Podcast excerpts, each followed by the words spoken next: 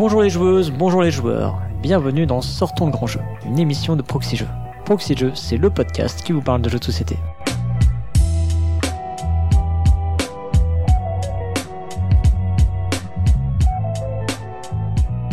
Je suis Cyrus et pour m'accompagner dans cette émission, comme d'habitude, je suis avec le pionfesseur. Bonjour le pionfesseur. Bonjour Cyrus. Tu vas bien? Ça va très bien et de nouveau en plus on peut se voir en vrai donc c'est cool. Ouais, on, on est, on, on passe encore entre les gouttes, on va dire. on attend de voir à quelle sauce on va te manger ce week-end. Et donc, euh, on se retrouve un peu plus tôt que d'habitude ce mois-ci. Un peu plus tôt. Et oui, on a pris la place du créneau euh, principal, le créneau euh, de l'interview, théoriquement. Parce que notre émission a été promue, je pense. C'est la, la meilleure de ça. toutes. On est devenu l'émission principale, on peut je dire pense ça. que c'est ça, en fait. Voilà. Et euh, du coup l'émission secondaire sera un petit peu spéciale ce mois-ci quoi. Voilà. On en reparlera en fin d'émission. Euh, on peut rappeler un petit peu qu'est-ce que c'est le principe de l'émission Sortons le grand jeu quand même? On peut faire ça. Allez, euh, bah, Sortons le grand jeu, on vous le rappelle, c'est euh, une petite émission où nous allons vous parler, comme son nom l'indique, d'un grand jeu de société, du moins ce que nous on considère un grand jeu de société qui a marqué son époque. Et on va, euh, toi tu aimes bien dire euh, tisser une toile autour du jeu, hein, donc on va C'est parler ce que j'aime bien dire. voilà, des, des jeux qui lui ressemblent, des jeux qu'il y a eu avant, après, de son auteur, de la ludographie de son auteur, etc. Voilà. Et on peut peut-être tout de suite dire euh, de quoi on va parler pendant cet épisode. Et oui, ce mois-ci, pour une fois, on va parler d'un jeu peut-être un peu plus, un peu plus euh, party game que Un peu, un peu plus moins. Un peu plus plus. un peu, un peu plus party game que ceux dont on parle euh, d'habitude. On va vous parler de Jungle Speed. Ouais, c'est même presque. euh, Est-ce que ce serait pas la quintessence du party game? Ah, peut-être. On en reparlera. Bon, mais avant ça, on va remercier les gens qui nous aident à réaliser ce podcast. On va remercier les tipeurs, en commençant par euh, Fred Laloutre, Crash 305, Sherakan, Tonion, François, Dr Cheux, Tonio la machine, Pyrrhus, BenJLB, Hortanelli, Chris, Austrasier, Chakado, Ryoji, Opac, Suveil, Alès, Tapis Volant, Captain Minouze, Tonton Lolo 73, Néophytes, Robin Debray et Chris et. On vous remercie, vous êtes formidables. Merci à vous. Et nous remercions également notre partenaire, la Caverne du Gobelin. La Caverne du Gobelin, ce sont trois boutiques à Nancy, Metz et Pont-à-Mousson qui ont toutes un café-jeu. Mais c'est surtout un site de vente de jeux de société en ligne sur cavernedugobelin.com. Alors il y a deux mois, nous sommes euh, déjà vus tous les deux pour Mhm. parler d'un autre grand jeu. Tout qui à était- fait. Qui était Race for the Galaxy, qui était beaucoup moins un party game que Jungle Speed pour le coup. Ah, un peu moins. Et on a parlé aussi de Thomas Lehman. Et donc, euh, je te propose qu'on fasse un petit retour sur les commentaires qu'on a eu sur cette émission très Mhm. rapidement. Bien sûr. Alors déjà, on a eu plein de commentaires euh, positifs. On a eu plein de commentaires tout court. On en a eu 26, ce qui est quand même un petit peu au-dessus de la moyenne de, de ce qu'on a dans cette émission. Donc c'est cool. Euh, c'est pas pas le record. Non. Moi, j'ai- Moi j'aime bien quand Ouais, on pète ouais, les records. mais euh, mais bon après je pense que Race c'est un jeu qui fait un petit peu couler d'encre donc euh, pour ça que euh, on a eu peut-être plus de commentaires. En tout cas, on a eu des commentaires positifs et ça, ça fait toujours plaisir. Donc de Gerny Lolo, Kiss, Olive Link, Elton, Jérémy 29, Robinocrit, Alpha et Baptiste. Merci pour vos commentaires positifs. C'est toujours motivant pour nous de Bah, ça recevoir fait ce plaisir. genre de, de Mm. commentaires. Alors ensuite on a eu, on va rentrer dans le, on va parler maintenant des commentaires qui sont, qui apportent peut-être un petit, un petit plus à l'émission. Euh, donc on a eu Kiss qui, euh, bah, qui m'a corrigé parce que je crois que c'est moi qui ai dit que New Frontier était n'avait pas été euh, localisé en français. Or, euh, eh bien c'est tout à fait faux. New Frontier a bien été localisé en français chez Gigamic. On a aussi Olive Link qui citait Maracaibo. Euh, Il y a aussi Baptiste qui en a parlé euh, comme exemple d'œuvre euh, descendante de Race for the Galaxy. Alors pour Olive Link, lui, c'est même l'œuvre définitive.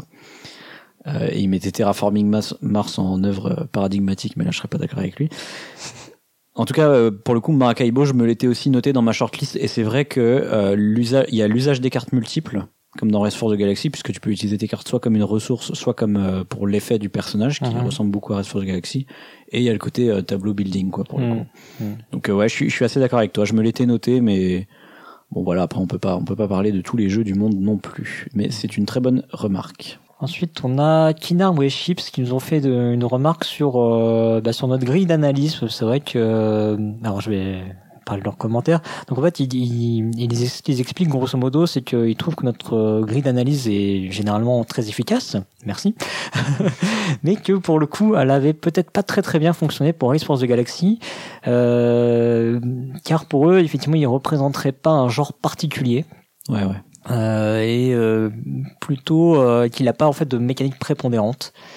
Alors c'est vrai que on en a reparlé un petit peu tous les deux. Euh, c'est vrai que je pense que c'est du coup sur la partie analyse, c'est peut-être pas notre meilleure émission. Enfin sur la partie des descendants en fait, euh, on est peut-être parti un petit peu dans tous les sens. Euh, je pense qu'on, il y a plusieurs raisons à ça. Alors effectivement, euh, il n'y a pas de mécanique unique particulière dans Race for the Galaxy qui qui va dire bah, enfin qu'on peut isoler c'est plutôt un ensemble de choses et peut-être Ouais. qu'on aurait dû procéder un peu autrement du coup euh, c'est partir de ces différents éléments là et euh, soit vraiment euh, se focaliser sur les jeux qui avaient ces trois éléments là parce que je crois qu'en gros on en distinguait trois euh, soit bah, peut-être distinguer euh, d'une part ceux qui en avaient deux, euh, deux autres, enfin faire des sous-ensembles. Voilà, bon. Alors, euh, enfin, ça rejoint un peu ce que dit, euh, ce que disent Kinarway Chips, hein, mais euh, effectivement, c'est pas une mécanique principale, mais c'est ouais parce qu'en en fait, en prenant un peu de recul, on pourrait se dire que la mécanique principale, c'est peut-être le tableau building, mais c'est la façon dont Race for the Galaxy traite le tableau building qui est particulière.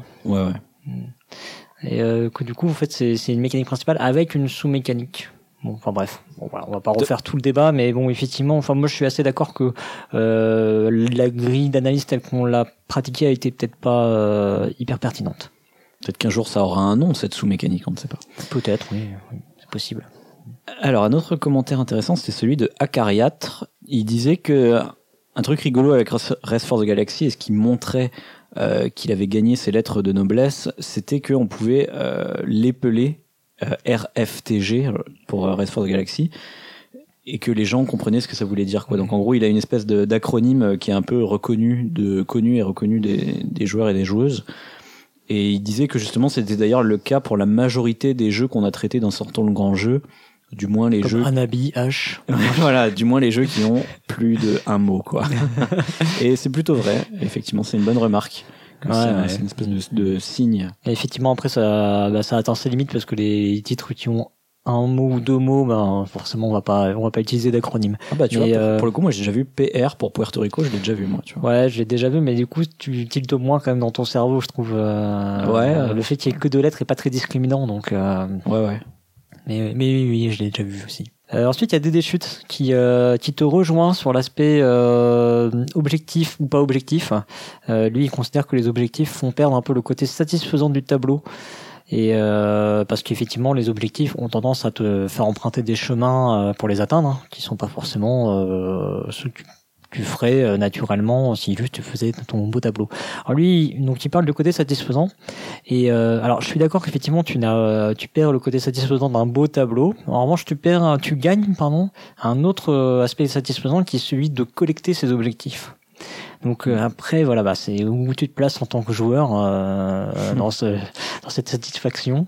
Est-ce que tu es plutôt euh, team euh, j'ai un beau tableau ou team euh, j'ai raflé tous les objectifs quoi? Après, on a Robinocrite qui nous disait, euh, qui se demandait si le terme tamisage de cartes qu'on utilisait dans l'émission correspondait au mot euh, cycler. Hein, c'est, en fait, il y a, y a un terme qui est assez utilisé dans les jeux de cartes, c'est plutôt cycle en anglais. qui est souvent traduit par cycler, mais on pourrait dire recycler aussi en, en français. Euh, moi, perso, le terme cycler, je l'utilise pas trop pour ça. Alors, ça dépend. hein. Il y en a qui le qui l'utilisent par exemple dans le deck building pour dire euh, cycler ton deck, genre c'est le Ouais. fait que les cartes vont revenir en fait. C'est la réponse que je lui ai faite. Ouais. Pour moi, pour moi, c'est ce que c'est ce que j'utilise pour les, les jeux de deck building. En gros, c'est la vitesse à laquelle tu vas récupérer tes cartes. Alors, le Après- fait de cycler vite et euh, un facteur de vitesse. euh.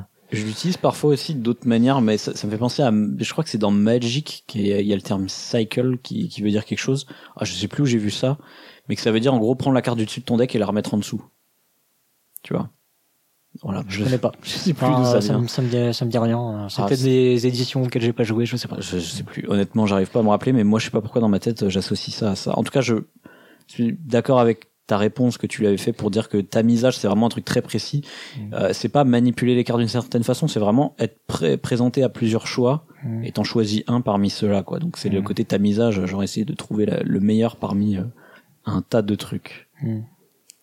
Et enfin, on a un commentaire de Tuff qui, euh, qui revient sur l'extension Alien Artifact, euh, sur laquelle effectivement j'ai dit euh, globalement que euh, l'orbe alien n'était pas très très intéressante.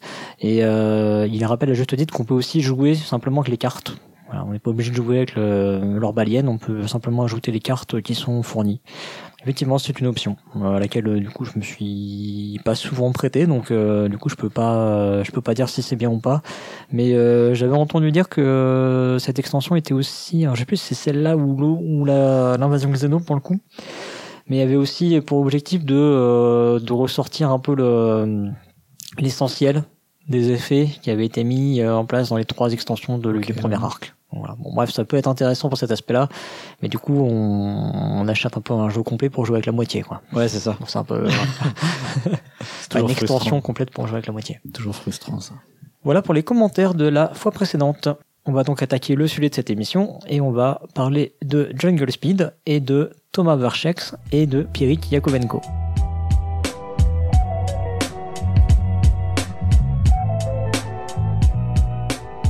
Donc Jungle Speed, c'est un jeu de Thomas Verchex, Pierik Yakovenko. C'est un jeu qui a été édité en 1997 chez et alors là c'est là que ça commence à être euh, le bazar parce que euh, j'ai trouvé que la première édition serait chez Anticalcaire. Je pense que ça se dit comme ça. Je pense qu'il y a un jeu de mots. Ouais. Je pense que c'est pour euh, tu vois pour euh, pour pas euh, pour pas se rencontrer, tu vois, anti-calcaire. Ah ouais, d'accord. Euh, ou alors Weekend Games. Ok. Et- Mais euh, Weekend Games, après, j'ai trouvé que c'était 2000, donc du coup, je sais pas, je sais pas très bien. Bref, je crois que derrière tout ça, il y avait Michel Lallet et Laurent Lévy. En tout cas, c'est ce que raconte l'histoire. Hmm. Et euh, voilà. donc, si vous avez plus de précisions, on est preneur. Il y aura plusieurs approximations de ce type. Ce qui est, ce qui est assez, assez bizarre en fait dans les recherches qu'on a faites, c'est que quand même Jungle Speed c'est un jeu, je pense qu'il doit parler à, à tout le monde. hein. je pense à tous nos auditeurs, tous- toutes nos auditrices. Mm. Et pourtant, j'ai trouvé qu'on il y avait assez peu d'informations Ouais. autour de ce jeu et euh, des choses peut-être parfois un peu, euh, je sais pas, romancées. Euh, on sait pas trop euh, quel est le vrai du faux dans tout ça. Après, il date, il date de 97. Ouais, quand même, voilà. Donc euh, c'est une époque où il y a Internet était un peu euh, Mm. un peu à la ramasse et généralement bah plus les jeux sont vieux plus c'est un peu difficile de trouver des informations dessus comme ça je trouve. Ouais, pourtant ça Enfin, pourtant voilà euh, enfin le bref le, le, le jeu l'emblème que c'est etc Ouais, ouais. mais voilà bon bref passons pour la première déjà digression Euh, donc c'est un jeu qui est distribué par euh, enfin qui a été distribué par Asmodee à l'époque il est toujours d'ailleurs Euh, il a été illustré par Thomas Verchex et Pierre Yakovenko donc les mêmes euh, personnes hein, les, les auteurs en sont aussi des illustrateurs c'est un jeu qui se joue de 3 à 7 joueurs mais euh, bon, ça dépend des versions. Il existe maintenant une variante pour deux joueurs pour les gens qui sont plutôt ambidextres. Ouais. Faut, faut être honnête. là-bas. Et ça se joue à partir de 7 ans et les durées de partie sont annoncées de, pour 20 minutes. Voilà. Et le jeu est toujours trouvable aujourd'hui. Euh, vous pouvez le trouver à la caverne du Gobelin à 19,90€. Voilà pour la fiche signalétique. Alors comment est-ce qu'on joue à Jungle Speed? Je te le demande. Eh bien, je vais te répondre. Euh, donc en fait, lors d'une partie, euh, chacun et chacune va avoir un petit tas de cartes. On va distribuer toutes les cartes. On aura son tas devant lui et le but c'est de s'en débarrasser. Donc le but c'est d'être la première personne à ne plus avoir de cartes. Et euh, sur les cartes, il y a des espèces de petits dessins, des espèces de petits motifs qui ont qui ont des formes un peu tribales comme ça, euh, avec diverses couleurs et qui euh, se ressemblent parfois quoi. Hein, Il y a des il y a des symboles qui qui se ressemblent beaucoup. Il y a des motifs proches les uns des autres. Voilà. Et d'autres pas du tout. Et d'autres pas du tout. ouais, voilà. Il y a- il y a un peu des familles de motifs. si on veut. Et donc chacun à son tour, on va euh, retourner la carte du dessus de notre paquet de sorte à ce qu'on va faire un, paquet face visible devant nous. quoi. Chacun à son tour, comme ça on retourne une carte. Et dès qu'il y a deux cartes qui sont identiques de, en termes de motifs, euh, et ben, il faut être la première personne parmi euh, les, deux personnes qui ont le même motif à attraper un totem qui est au milieu de la table. Donc c'est un jeu de, un jeu de rapidité. hein. Et donc la, personne qui va attraper ce totem va euh, refiler toutes les cartes qui ont été ainsi révélées au, fur et à mesure de cette manche, on va dire, à l'au- la personne qui a entre guillemets perdu le duel. Donc euh, voilà, si moi je retourne une carte euh, avec un symbole et que toi t'as la même, j'attrape le totem, et ben je te file toutes mes cartes qui sont face visible.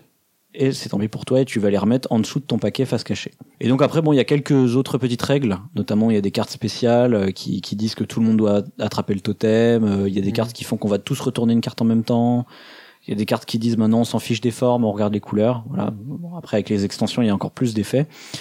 Euh, mais voilà, l'i- l'idée en gros, c'est que tout est fait pour que on puisse faire des erreurs Et notamment, bah, si on attrape le totem par erreur parce qu'on a l'impression qu'il y a le motif qui se ressemble, on va recevoir des cartes de pénalité de la part de tout le monde. Euh, Il y a plein d'autres règles, genre je crois que si tu retournes ta carte alors que c'est pas ton tour, tu as aussi des pénalités. Faut le faire quand même. Ouais, faut le faire. Voilà, après, il y a- il y, a quelques petites subtilités comme ça, genre si on est deux à attraper le totem, il y a des règles pour départager qui c'est qui prend le totem, euh, etc. Enfin, voilà. Donc, il y a, il y a quelques petites règles en plus, quoi.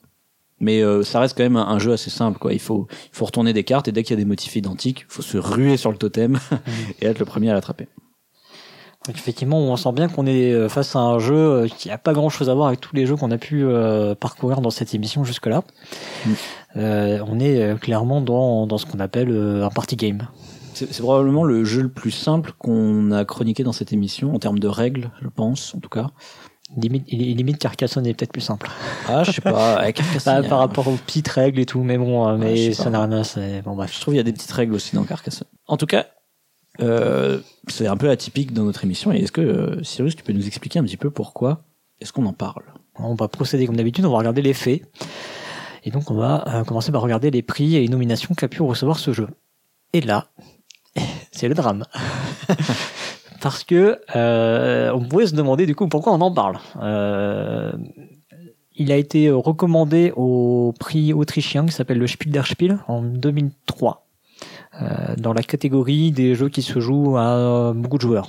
On va l'appeler comme ça. Et il a été, euh, il a été nommé à un prix allemand qui est, euh, alors qui est un, un prix qui n'existe plus depuis 2014, euh, qui est le Kinderspiel Expert, Experten. Enfin, Pardon, excusez-moi, je ne sais pas. Euh, dans la catégorie des 8 à 13 ans. Euh, donc voilà, donc il a été juste sélectionné, il, est- il a pas, il a pas gagné le prix.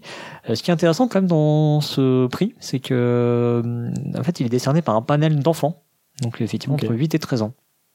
Marrant parce que Kinderspiel Experten, ça veut dire que c'est genre les- le prix des enfants experts, quoi.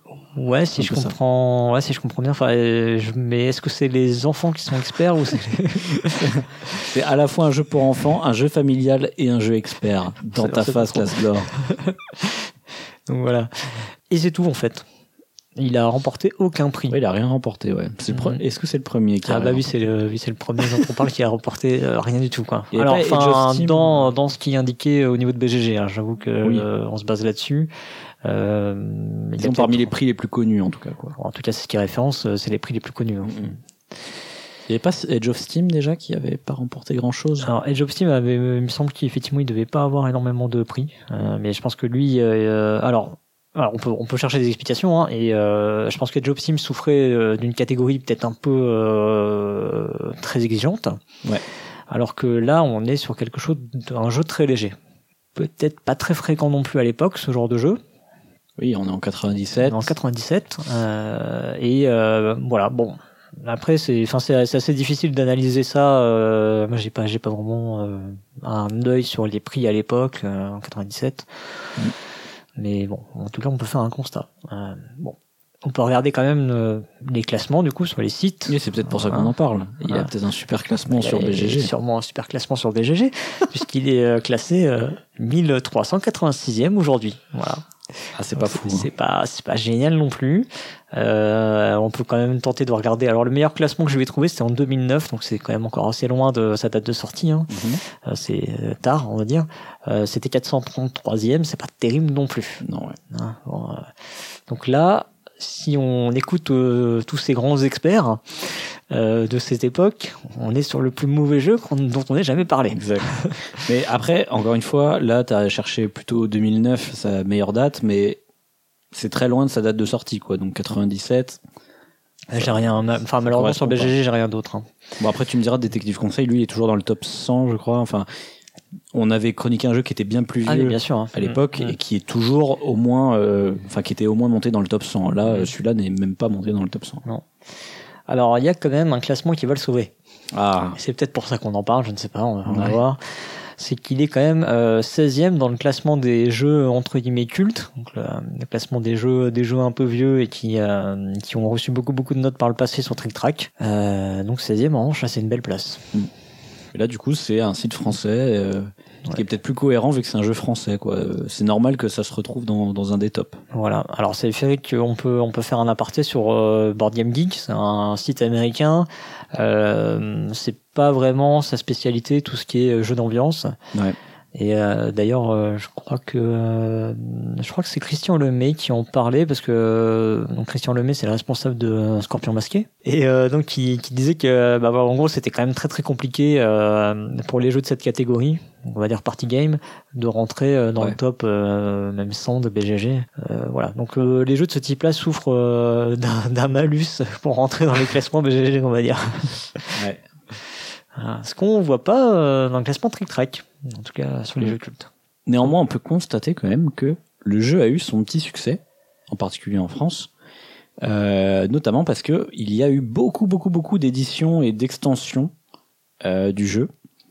Alors on va essayer, euh, on va peut-être pas être exhaustif parce qu'il y en a vraiment plein, mais donc déjà il a eu une extension en 2002 qui qui s'appelait l'extension Expert.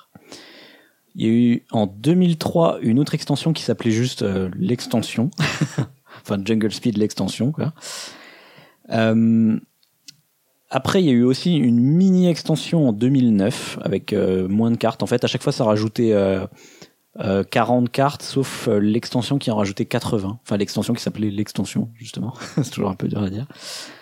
Euh, donc voilà, c'est des cartes en plus avec plus de motifs et parfois justement des, des cartes Quelques spéciales. effets euh, différents. Voilà, avec des effets différents. Euh, si on rétro-pédale un peu, il y a eu aussi des, des versions différentes. Donc en 2005, il y a eu une édition de luxe qui à l'époque contenait le jeu de base et l'extension, qui s'appelait l'extension donc, plus encore 40 cartes qui étaient inédites à cette version de luxe. Euh, je crois que le, le totem était peut-être un petit peu plus grand et la boîte était un, un petit peu plus jolie. Quoi. Enfin, c'était Une boîte en bois. voilà, une boîte en bois un petit peu qualitative. Euh, mais en 2008, du coup, il y a eu euh, la version La Totale, qui était pareil que la version Luxe, mais sans le Sans le coffret en bois. sans le coffret en bois, Avec quoi. Une boîte métal. Une grosse boîte métal. Donc ça devait être probablement moins cher, quoi. Et sinon, bah, il y a eu plein de versions. En fait, il y a, y a une version où le totem, on l'a pas dit, mais le totem est en bois dans le jeu, et du coup, il y en a une où le totem est en plastique. Notamment, c'était la version euh, Flower Power, là. euh, Ouais, ouais. Les formes étaient un peu différentes, qui était sortie en 2005. Euh, Il y a eu même une, une qui était sous la licence Lapin Crétin en 2008. Donc c'est l'époque où le jeu, c'est un jeu vidéo, hein, pour ceux qui savent pas, qui, qui était sorti sur la Wii à l'époque. Euh, Il y a eu une version électronique en 2011. Alors je sais pas trop ce que ça change. Moi j'ai pas joué avec cette version-là. plus. J'avoue que ça, ça m'intrigue un peu. Je pense que le totem parle. Je crois que la plupart des autres j'ai joué avec, mais euh, mais l'électronique je, je sais pas trop ce que Ouais. ça change. Il y a eu une version pour jouer à la plage aussi. Euh, je sais pas trop euh, pourquoi Ouais, tu pourrais bah, pas jouer à la plage avec les euh, Bah si, parce qu'en fait les, les cartes sont vraiment. euh, Waterproof, c'est ça. Ouais. Ah ouais, d'accord. Ouais.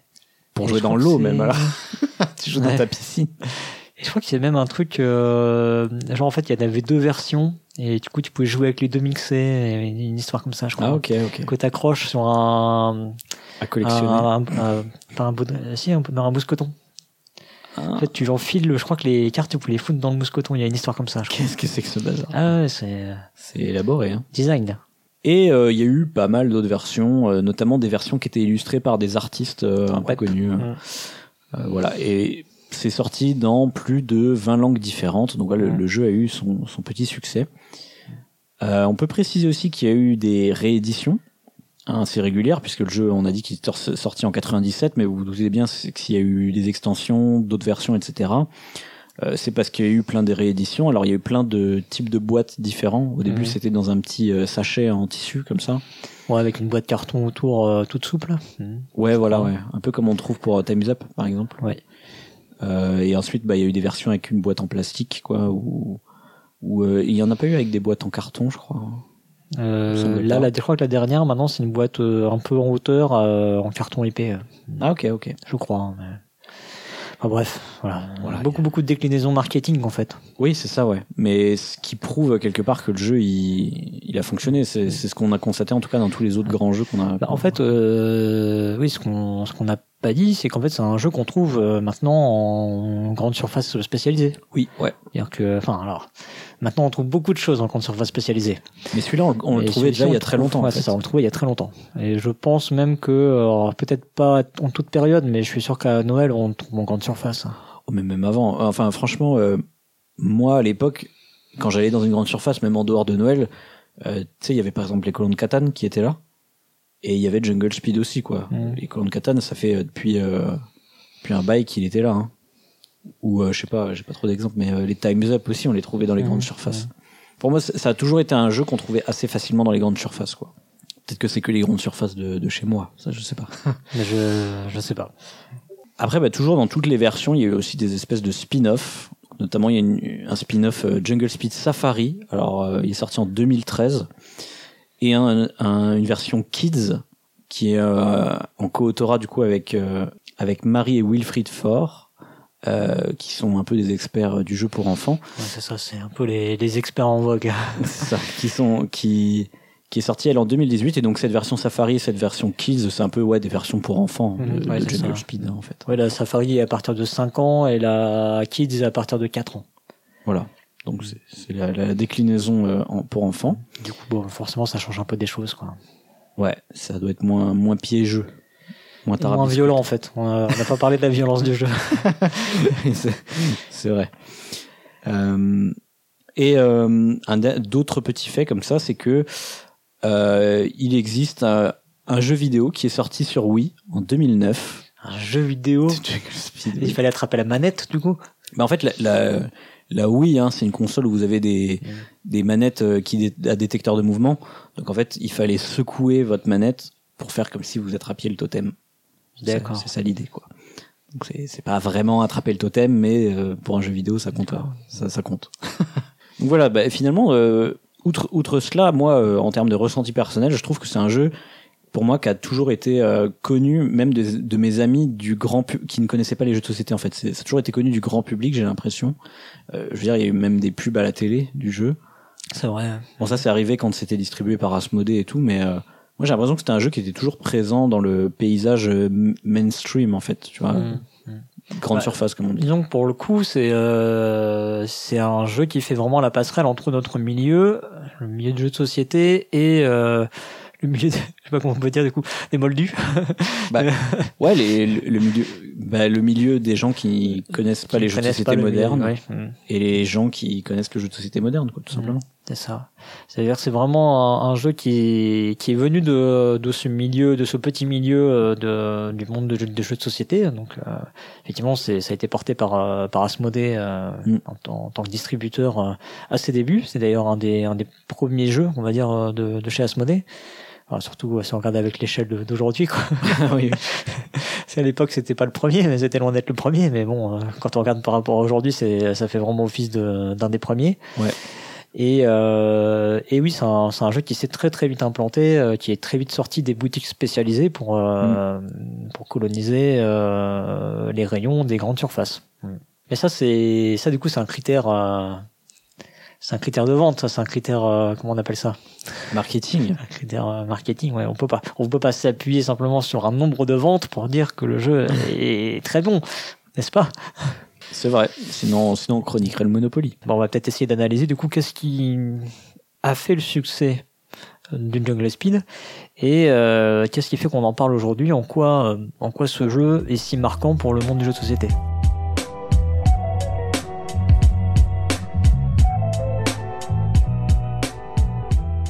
Alors, on va démarrer par euh, la genèse du jeu, euh, parce qu'on va voir que ça va nous donner quelques éléments. Euh, donc, euh, Jungle Speed, c'est c'est une vraie aventure. C'est-à-dire que il y a vraiment, euh, je le disais en introduction, il y a une espèce de romance derrière, il y a toute une histoire. Et euh, alors il y a énormément de choses vraies dedans, j'en doute absolument pas. hein. Après, je sais pas à quel niveau euh, la romance s'arrête, à quel niveau c'est vrai. J'ai quand même l'impression qu'il y a quand même beaucoup beaucoup de choses vraies, mais ça paraît aujourd'hui ça peut paraître un peu invraisemblable. En tout cas, c'est vraiment l'aventure de Jungle Speed, c'est vraiment le stéréotype des jeunes adultes qui se lancent dans un truc, dans un projet et qui font ça dans leur garage. Euh, alors il y a une vidéo sur Combini qui est super bien faite. Et alors, euh, du coup pour le coup on a de la chance elle est sortie il y a pas très très longtemps. Euh, il y a Ouais. peut-être six mois ou je sais pas un truc comme ça. Et du coup dans laquelle les auteurs donc euh, Pierrick Yakovenko et Thomas Varchek expliquent un petit peu justement ce qui s'est passé. Donc on vous mettra le lien dans le dans le billet vous pourrez aller écouter ça. On va vous le résumer là. Donc Pierrick donc et Thomas, hein, puisque euh, c'est comme ça qu'il s'appelle, ont créé un premier prototype du jeu en 1991. Donc je rappelle que le jeu il est sorti commercialisé en 1997. Euh, donc ce prototype-là, il était basé sur le, jeu du briquet. Euh, on en reparlera peut-être un peu après, je pense. Et après avoir fait tourner ce jeu-là dans un cercle d'amis, on va dire, dans des connaissances, etc. Ils se sont rendus compte que le jeu avait quand même son petit succès. Et en 1996, ils se sont décidés à aller un petit peu plus loin et à faire tourner le jeu dans des bars et à le, euh, le produire de façon artisanale. Donc ils se sont mis à fabriquer de façon artisanale. Euh, je crois que c'était 200 exemplaires, un truc comme ça, du Jungle Speed. Ouais, un truc comme ça. Ouais. Donc, il, et euh, alors ça, il le raconte super bien dans la vidéo, en faisant les totems à la main, donc autour, autour à bois, etc. Donc euh, c'était euh, je ne sais combien d'heures pour faire un, un exemplaire de Jungle Speed. Euh, Voilà, ça paraît. Euh, alors il y en a encore qui s'amusent à faire ce genre de choses aujourd'hui, hein, mais euh, c'est vrai que dans une démarche de euh, d'industrialisation et de commercialisation à, à grande échelle, bah, ça paraît euh, un petit peu fou. Après, dans, dans le contexte à l'époque, c'est pas si étonnant de trouver des jeux euh, faits de manière artisanale finalement, Mhm. hein, dans le milieu du jeu de société, je trouve. Ouais, oui, oui, c'est sûr, c'est une époque différente, c'est clair. Et donc c'est en 1997 qu'il se décide à euh, bah, tenter, tenter de faire éditer le jeu en fait par euh, par un professionnel, on va dire, du, de la profession, hein, par un professionnel. Donc il se tourne à l'époque vers euh, Michel Lallet et Laurent Lévy, qui sont euh, des euh, des agents euh, de- d'auteurs de, jeux de société et qui finissent par leur trouver effectivement un débouché euh, du côté d'Asmodée euh, pour la distribution en tout cas. Ensuite, l'édition, je vous ramène euh, à ce qu'on disait tout à l'heure. Je ne sais pas très très bien entre Anticalcaire et, euh, et euh, Weekend Games. Mais bon. Bah, disons que voilà, c'est un jeu qui était à la base auto-édité et qui a fini par euh, un peu trouver sa voie euh, dans les dans les circuits euh, de l'in- l'industrialisation, on va dire. ça. Et qui a, mis, qui a mis beaucoup de temps en fait quand même. hein. Oui, bah ouais, bah ça c'est j'ai envie de dire si on part du prototype, c'est assez normal presque. Même aujourd'hui, les prototypes, ça met Oui, énormément de temps avant de, de finir édité. Mais effectivement, ça fait un petit peu genre, euh, tu sais, la success story, tout ça qu'on Mm, voit un petit peu ouais. comme les start et tout. Donc c'est pour ça que je suis, je suis d'accord avec toi pour dire que c'est un peu, euh, peut-être un peu romancé, tu vois, tu sais, quand ils disent que euh, quand t'as Marc Nunes qui débarque, qui sent immédiatement le potentiel du jeu, etc. euh, J'en doute un peu. C'est facile de le dire a posteriori, Ouais, tu vois, mais ouais. pff, ouais, je sais pas trop, tu vois. Bon, en, tout- en tout cas, ouais, c'est, c'est, ça reste quand même une belle histoire Oui, ça c'est vrai. Mm. c'est c'est un parcours euh, assez bah même rigolo à raconter tu vois Mm. Et euh, et du coup ça ça montre qu'il y a une espèce de côté moi je trouve il y a un petit côté un peu punk dans dans l'esprit du jeu en tout cas. Mm. et euh, c'est un esprit que j'aime bien en tout cas. Et je trouve que Tom euh, Thomas Vuarchex du coup donc on a tendance à dire Tom Vuarchex c'est comme la dernière fois avec Tom Lehman on dit Thomas Lehman euh, dans des interviews etc j'ai l'impression qu'il a un petit peu cette euh, C'est cette c'est vrai qu'il a, il a un côté assez détaché en fait du truc. Ouais. euh, Cette ça a pas l'air d'être quelqu'un qui, qui a la grosse tête, euh, qui.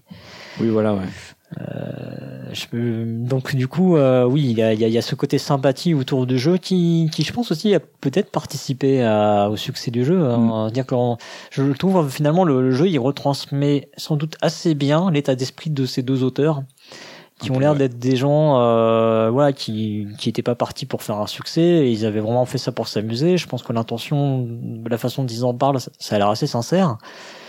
Et euh, le succès leur est venu euh, un peu par hasard quoi. À un moment ils se sont dit bon bah ok on s'amuse bien avec le truc euh, c'est rigolo mais bon il faut peut-être qu'on arrête à, de, de faire les totems autour à bois et euh, les planches de cartes euh, nous-mêmes à la main quoi. Oui, bah oui. Mm. Et donc, bah, d'habitude, ouais, on, on utilise un petit peu cette genèse pour voir euh, comment se sont inspirés les auteurs, euh, pour essayer de faire un peu une analyse du jeu et voir euh, qu'est-ce qu'il y avait avant en termes de mécanique et qu'est-ce qu'il va y avoir après ce jeu en termes de mécanique. Mais c'est vrai que là, du coup, s'il y a ce côté un petit peu punk, on peut pas forcément dire qu'ils ils Bah, ont visible- forcément pensé à tout, mais bon, on peut quand même faire notre notre analyse euh, habituelle. Hein, mais Bah, euh, visiblement, en fait, euh, en, en tout cas, ce qui ce qu'ils disent, c'est que c'est, pas des gens qui étaient très attirés par les jeux de société, euh, outre les jeux de société tradition, traditionnels. ouais, voilà. Euh, en tout cas, ils étaient pas, je pense pas qu'ils avaient, ils avaient pas l'air très au fait du monde du jeu de société. Euh, encore moins en 1991 quand ils ont sorti le prototype. Et Mhm. clairement, ils disent qu'ils se sont inspirés du jeu des briquets. Donc ça, on va pouvoir le regarder. Bon, pour autant, effectivement, nous, on va, on va mener notre analyse parce que ça reste quand même intéressant de regarder ce qu'il y avait avant et de voir un peu aussi bah, comment on peut décomposer ce jeu. Ça va nous donner des clés pour analyser les, les descendants. Ça marche. Eh bien, découpons tout ça. Alors, quelles sont un peu les, composantes en termes de, gameplay de Jungle Speed? Ben Déjà, c'est un, terme qui revient souvent, mais on appelle ça, cette catégorie-là un petit peu des jeux de rapidité. Mhm. Euh, ce qui est un terme qui est euh, vraiment très francophone d'ailleurs. Il n'y a, pas, euh, a pas trop de cette notion-là en anglais. les Américains, ils vont parler de jeux en temps réel, mais ils mhm. vont pas distinguer la rapidité.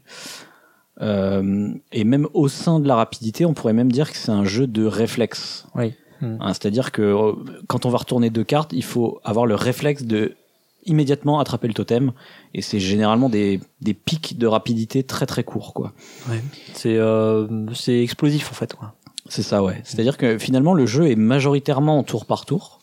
Donc pas en temps euh, que j'oppose au temps réel et c'est seulement quand va y avoir ce, cette combinaison de deux cartes identiques que va y avoir un espèce de pic de frénésie et soudainement il y a du temps réel pendant euh, ça dure quoi? Une seconde le temps que quelqu'un attrape le totem ah bah, même, pas. même pas normalement. Donc c'est très très rapide sauf si, tu joues, sauf si tu joues avec certaines variantes qu'on peut voir sur le web euh, où les gens mettent le totem dans une autre pièce. Oui, ça, ça j'ai l'impression que c'est une variante qui est, qui est assez euh, je sais pas intuitive parce que je connais plein de gens qui jouent avec ça qui se disent ah oh, bah moi une fois on a mis le totem à l'autre bout de la pièce ouais, j'ai souvent entendu ça moi en tout cas donc effectivement, des gens qui mettent le totem à l'autre bout de la pièce et qui courent pour aller le choper, quoi. euh, mais, mais justement, ces, ces pics de frénésie, en fait, c'est ce qui donne le côté violent du jeu que tu disais tout à l'heure.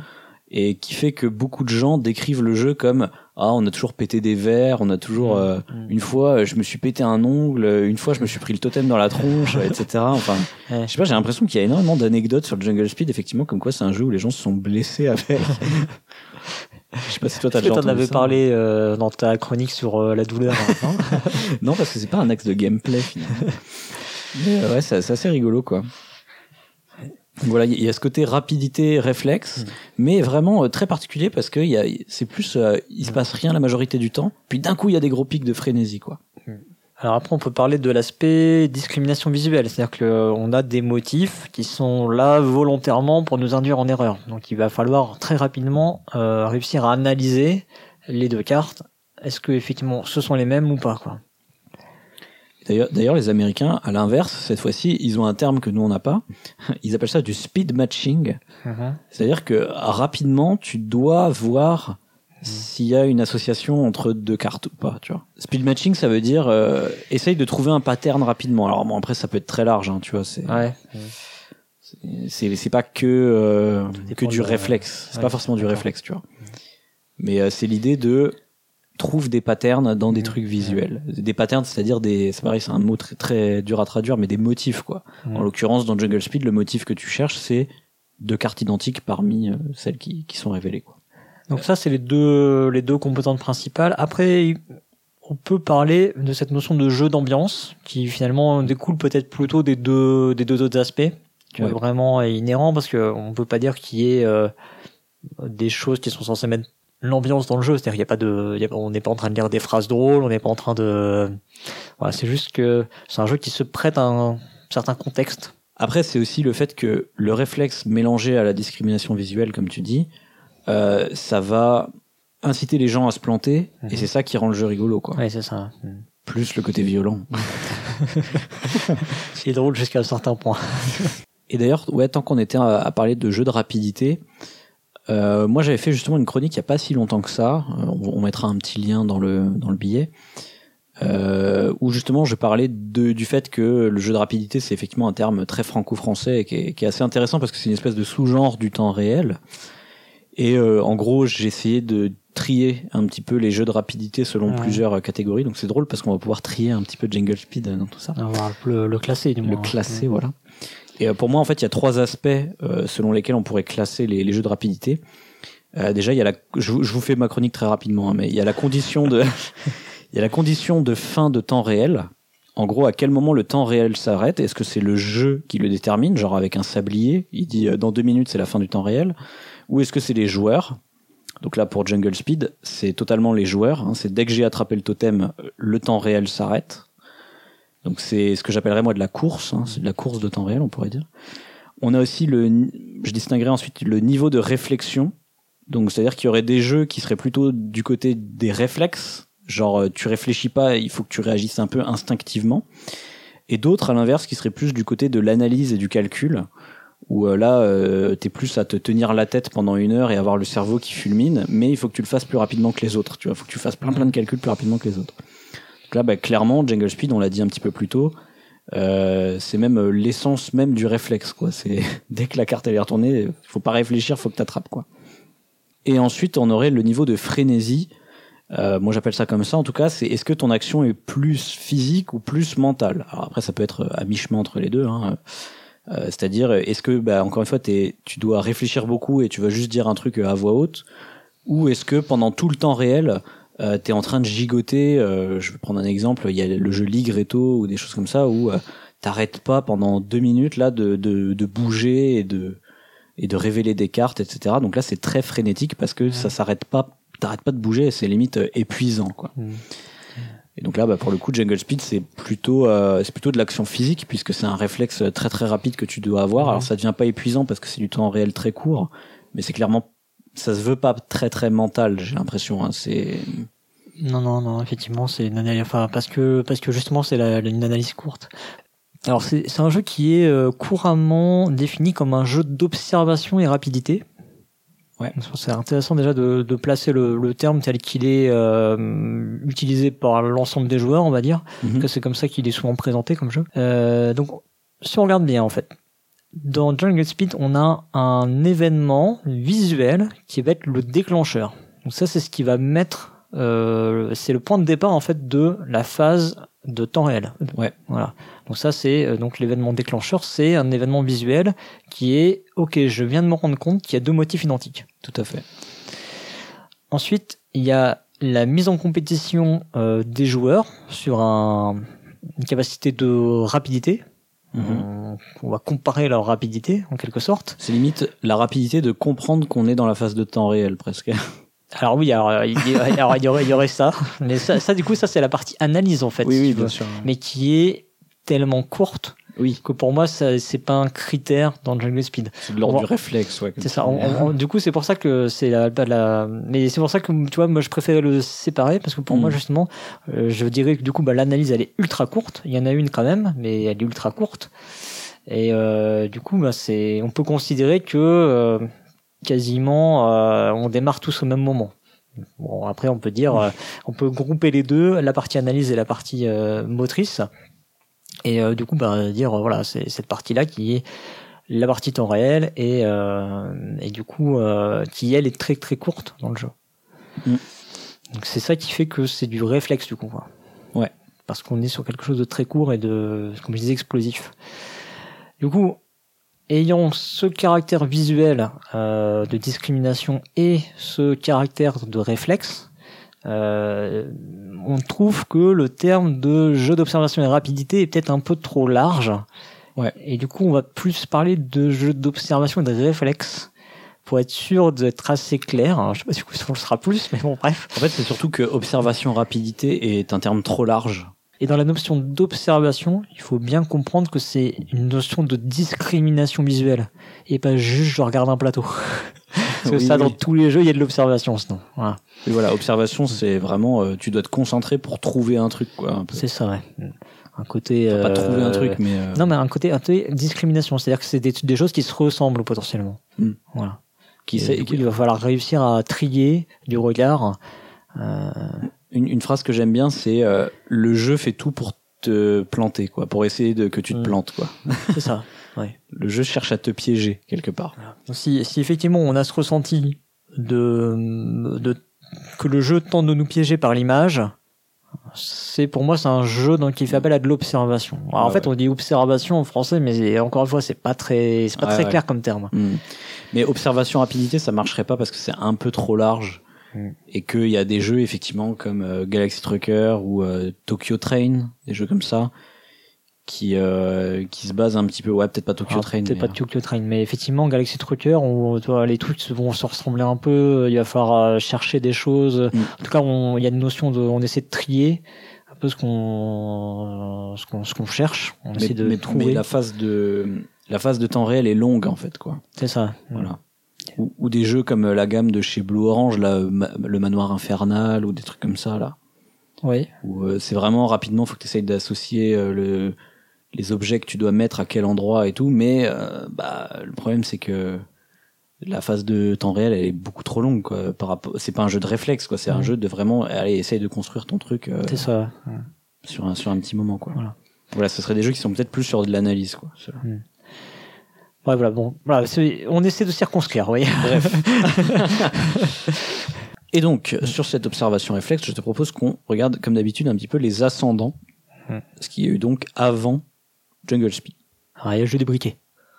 Ouais, mais ça, c'est l'inspiration principale. facile, facile, facile, ouais, ok. Alors, on peut quand même expliquer rapidement ce que c'est le jeu des briquets, ou aussi appelé euh, jeu de bouchon. Ouais, bah, c'est, c'est pas dur, c'est comme Jungle, Jungle Speed, mais avec un jeu de 52 cartes. Voilà. Et au lieu d'un totem, vous mettez un briquet au milieu de la table.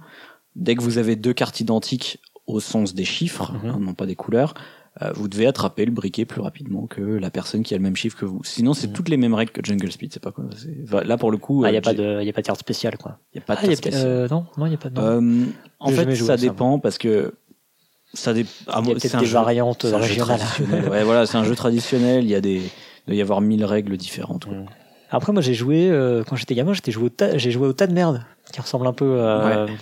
Donc, euh, Moi aussi, j'appelais ça le tas de merde, mais j'imagine qu'il y a sûrement un nom plus élégant qui existe. Mais bah, je sais pas, on attrape des kilos de merde, donc je vois, je vois je sais pas. Ouais. Là, le principe, en gros, c'est qu'on a, on a tous des cartes en main. Voilà, on les a en main, donc elles sont cachées. On va se passer des cartes. On va, on va drafter, en fait. On draft dans le. dans le Ah, c'est un draft où tu gardes toutes tes cartes hein, quand même. Ouais, ouais, tu gardes toutes tes cartes, c'est vrai. Euh, donc, on va donner une de nos cartes à notre voisin de gauche. Et en fait, il y a un moment, on va se retrouver à avoir, euh, on a quatre cartes en main, donc à un moment, on va se retrouver avec les quatre cartes identiques. Alors évidemment, on trie les cartes de façon à ce que ça tombe bien. Ouais, je, vous, je vous passe les, les détails. Mais euh, à un moment, si quelqu'un se retrouve avec quatre, quatre cartes identiques dans son, dans sa main, il va devoir taper sur le tas qui est au milieu de la table. Et le dernier à taper, euh, bah, va ré- récupérer une carte au-dessus du, du tas et ça fait des points négatifs en gros. Quoi. Là aussi, il y a cette notion de réflexe. Mm. Euh, un autre jeu aussi, tout, bah, toujours dans les jeux traditionnels. Alors moi, a priori, j'ai trouvé une date pour ce jeu. D'après BGG, ce serait un Oh. jeu qui date de 75. Euh, moi, j'appelle ça la bataille corse. Alors apparemment, les Américains, ils ont une version qui s'appellerait l'Egyptian Rats Crew. La, la Et- bataille égyptienne. La bataille égyptienne, on pourrait dire. Et en gros, c'est l'idée. Alors, la différence, c'est que là, c'est un tas qui est commun. Quand on va révéler, c'est pas un tas individuel comme dans Jungle Speed. Et euh, pareil, il y a des règles qui disent qu'on doit taper au milieu du tas euh, selon. euh, Alors, franchement, je me rappelle pas trop des règles. Mais euh, je, me souviens que par exemple quand il y a un set il faut taper. Mais pareil les, les règles elles changent d'une région à l'autre et tout donc.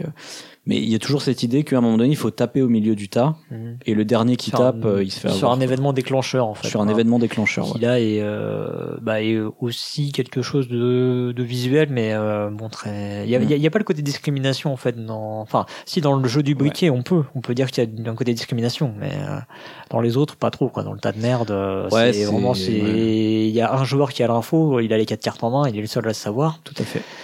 Euh, Il n'y a, a pas ce mélange discrimination visuelle ouais, et, c'est ça et, et trucs. euh, mais il y a la partie de réflexe effectivement tout à fait. Euh, par contre, pour ce qui est de la discrimination visuelle, on peut citer le jeu euh, Scan qui est sorti en 1970 de Marvin Glass. Euh, là, c'est un jeu où justement il y a des formes qui se ressemblent énormément. Et il va falloir être le premier à trouver parmi. en fait, on va étaler plein de cartes au milieu de la table et il faut retrouver laquelle ressemble à celle qu'on a en main, quoi. Enfin, qui est révélée. C'est un truc comme ça, quoi. Euh, bon, c'est particulier parce que sur chaque carte, il y a quatre formes et tout. J'ai, ouais, j'ai- en fait, c'est un peu compliqué, mais, mais l'idée que là où je retiens ce jeu, c'est surtout pour le côté discrimination visuelle. Pour moi, c'est un des précurseurs dans ce côté-là, puisqu'il joue vraiment sur le côté je vais essayer de t'avoir sur plein de cartes qui se ressemblent, essaye de trouver les deux qui, qui, qui sont identiques. Quoi. Mm. Ouais, donc là on est plutôt sur l'autre côté Voilà, on est plutôt de l'autre côté. visuelle Exactement, ouais. Alors ensuite, on a Aligali euh, en 1990. C'est un jeu de Haïm Shefir. C'est un jeu pour enfants qui ressemble vraiment énormément au Jungle Speed. Euh, sauf que bah là, on a des, c'est des dessins. En fait, c'est des motifs très euh, très représentatifs. Donc il y a pas, de, il y a, il y a moins le côté, euh, il y a moins le côté discrimination. Mais il y a, il y a plusieurs versions en fait euh, visiblement d'Aligali parce qu'il y a, y a- toi tu me parles de fruits, moi j'ai revu une version où c'était des clowns qui sourient, qui font la tronche. Ouais, ouais. Donc je sais pas trop euh, est-ce qu'il y a les deux en fait dans le dans le même truc ou en vrai j'y ai jamais joué mais En plus, à la base, c'est un jeu pour enfants, mais je crois qu'ensuite, il y a eu un Aligali Junior quand même, tu vois. Ouais. Bon, bref, c'est pas. Ouais. pas en tout cas, c'est vraiment très très euh, voilà. Alors après, euh, c'est soit une histoire de il faut compter un certain nombre d'éléments euh, qui s'accumulent, Mm. soit c'est une histoire de effectivement de de ressemblance, enfin de, de de trucs identiques. En tout cas, c'est très très très proche de de Jungle Speed. quoi. Mm. Et après, alors il y a un truc dont on n'a pas vraiment parlé, mais c'est quand même une caractéristique de de Jungle Speed qu'on alors qu'on retrouve quand même dans Aligali pour le coup, mais qu'on trouve pas dans les autres jeux. C'est le le tempo, la façon dont ça va se passer. Euh, tu l'as expliqué à un moment, c'est-à-dire en fait, il y a, on va poser des cartes, on va poser des cartes, on va poser des cartes. Au bout d'un moment, il va y avoir euh, l'événement déclencheur. Et il peut se passer beaucoup de temps en fait avant que ce truc-là arrive. Enfin beaucoup. Ouais. J'exagère un peu. Dit comme ça, on a l'impression qu'il va se passer un quart d'heure où il va rien se passer, Mhm. mais euh, c'est pas ça. En fait, moi, ça m'a fait penser, euh, c'est au film d'horreur, la façon dont on traite la musique. Ouais. Il y a un espèce de tempo euh, qui va être placé, puis d'un seul coup pour te faire peur, pam. Ouais. Euh, bah, ce qu'on appelle les jump scares ou les, Ouais. les trucs qui sont là pour te faire sursauter, ouais. Euh, ouais, je suis assez d'accord que effectivement ça, ça, en fait, c'est intéressant parce que ça fait une montée en tension, Mhm. parce qu'il se passe rien pendant longtemps et tu dis, il va peut-être se passer quelque chose, il va peut-être se passer quelque chose, et là, bim, il faut que tu y ailles, tu vois. Ouais. Et en fait, cette montée de suspense, ça a créé ce côté euh, où des gens vont se planter et vont y aller alors qu'ils devraient pas y aller parce qu'ils sont ouais. tellement sous tension. dans les starting blocks. Quoi. Ouais, c'est ça, exactement. tu dois tellement être dans les starting blocks que des fois, tu y vas pour rien, quoi. Et euh, alors du coup, ça m'a fait penser à un autre truc. Ça m'a fait penser en fait au jeu des chaises musicales. Parce Ouais. que là, t'as vraiment ce traitement où t'as as une musique. En plus, alors, le coup du film d'horreur, ça, ça marche parce que là, c'est c'est une musique. Donc le jeu des chaises musicales, alors je pense que tout le monde connaît. Il y a une musique qui est mise. C'est les jeux qu'on joue dans les mariages, ce genre de trucs. Il y a une musique qui est, qui est mise. Il y a un certain nombre de chaises dans la salle. Une de moins que le nombre de personnes qui jouent. Et les gens vont tourner autour des chaises. Et dès que la musique s'arrête, il faut s'asseoir sur une chaise. Évidemment, euh, il en manque une, donc euh, il y a quelqu'un qui ne peut pas s'asseoir. Mm, mm. Celui-ci est éliminé, et ainsi de suite. Mais vraiment, euh, en tout cas, sur le tempo, évidemment, après, ça n'a rien à voir en termes de mécanique de jeu, on est d'accord. Mais sur le, le tempo, euh, ça, ça se rapproche vachement de ça. C'est vrai que les chaises musicales, c'est un jeu où majoritairement tu ne joues pas en fait. C'est que, enfin, tu, ne fais Ouais. pas d'action. C'est, c'est juste au moment où la musique se coupe qu'il y a une action quoi à faire. Enfin, encore dans les chaises musicales, tu bouges. Ouais, tu danses, tu bouges, tu gigotes. Mais, euh, mais du coup, pas dans, enfin, dans le Jungle Speed, tu retournes les cartes et euh, tu fais rien d'autre. Mais c'est intéressant cette idée de, de film d'horreur. Je me demande s'il n'y a pas un, un jeu euh, style Jungle Speed à faire sur la thématique de l'horreur. Ça serait super intéressant. Ouais, bah, ça, pour- ça pourrait matcher pas mal, en fait, du coup, quoi. Mm. Effectivement. Mais par contre, dans les chaises musicales, c'est assez rare que tu t'assoies sans faire exprès. Oui, voilà, ouais, effectivement. Bah, c'est parce juste- qu'il n'y a pas de côté de discrimination. C'est Voilà. normalement Ouais. c'est net quoi. La musique, tu l'entends plus. hein. Exactement. Mm. Bon ben voilà pour les ascendants, ça fait ça en fait pas beaucoup mais en même temps c'est euh, c'est un jeu on- c'est un jeu assez euh, assez particulier l'air de rien. Ouais. mhm. Et puis on est, mis en- on est en 1997 quand même. Oui, c'est un jeu assez assez vieux hein, l'air de rien maintenant. Et, euh, et, et quand même, du coup, ce qu'on peut, ce qu'on peut dire, c'est que même si Aligali est euh, sans doute le plus proche dans cette histoire-là, il y a très très peu de chances que les auteurs euh, l'aient connu en fait ce jeu. Oui, c'est Euh, vrai. Pour deux raisons. C'était non seulement c'était un jeu pour enfants, euh, ils étaient très jeunes à l'époque, donc je ne pense pas qu'ils avaient d'enfants eux-mêmes. Mais bon, ça après, je, là, je, je suis en train de m'aventurer en terrain inconnu. Euh, ils auraient pu s'en avoir dans leur entourage, mais bon, bref. En tout cas, de, ce qui- de ce qu'ils disent, ils sont plus sur le jeu des briquets et ça ressemble aussi pas mal. Donc, euh, Bah, s'il s'inspire d'un jeu traditionnel, il y a beaucoup de chances qu'il y ait Mm. d'autres jeux qui s'en soient inspirés aussi quoi. Euh, et donc bah, maintenant, je te propose qu'on parle des descendants. Ouais.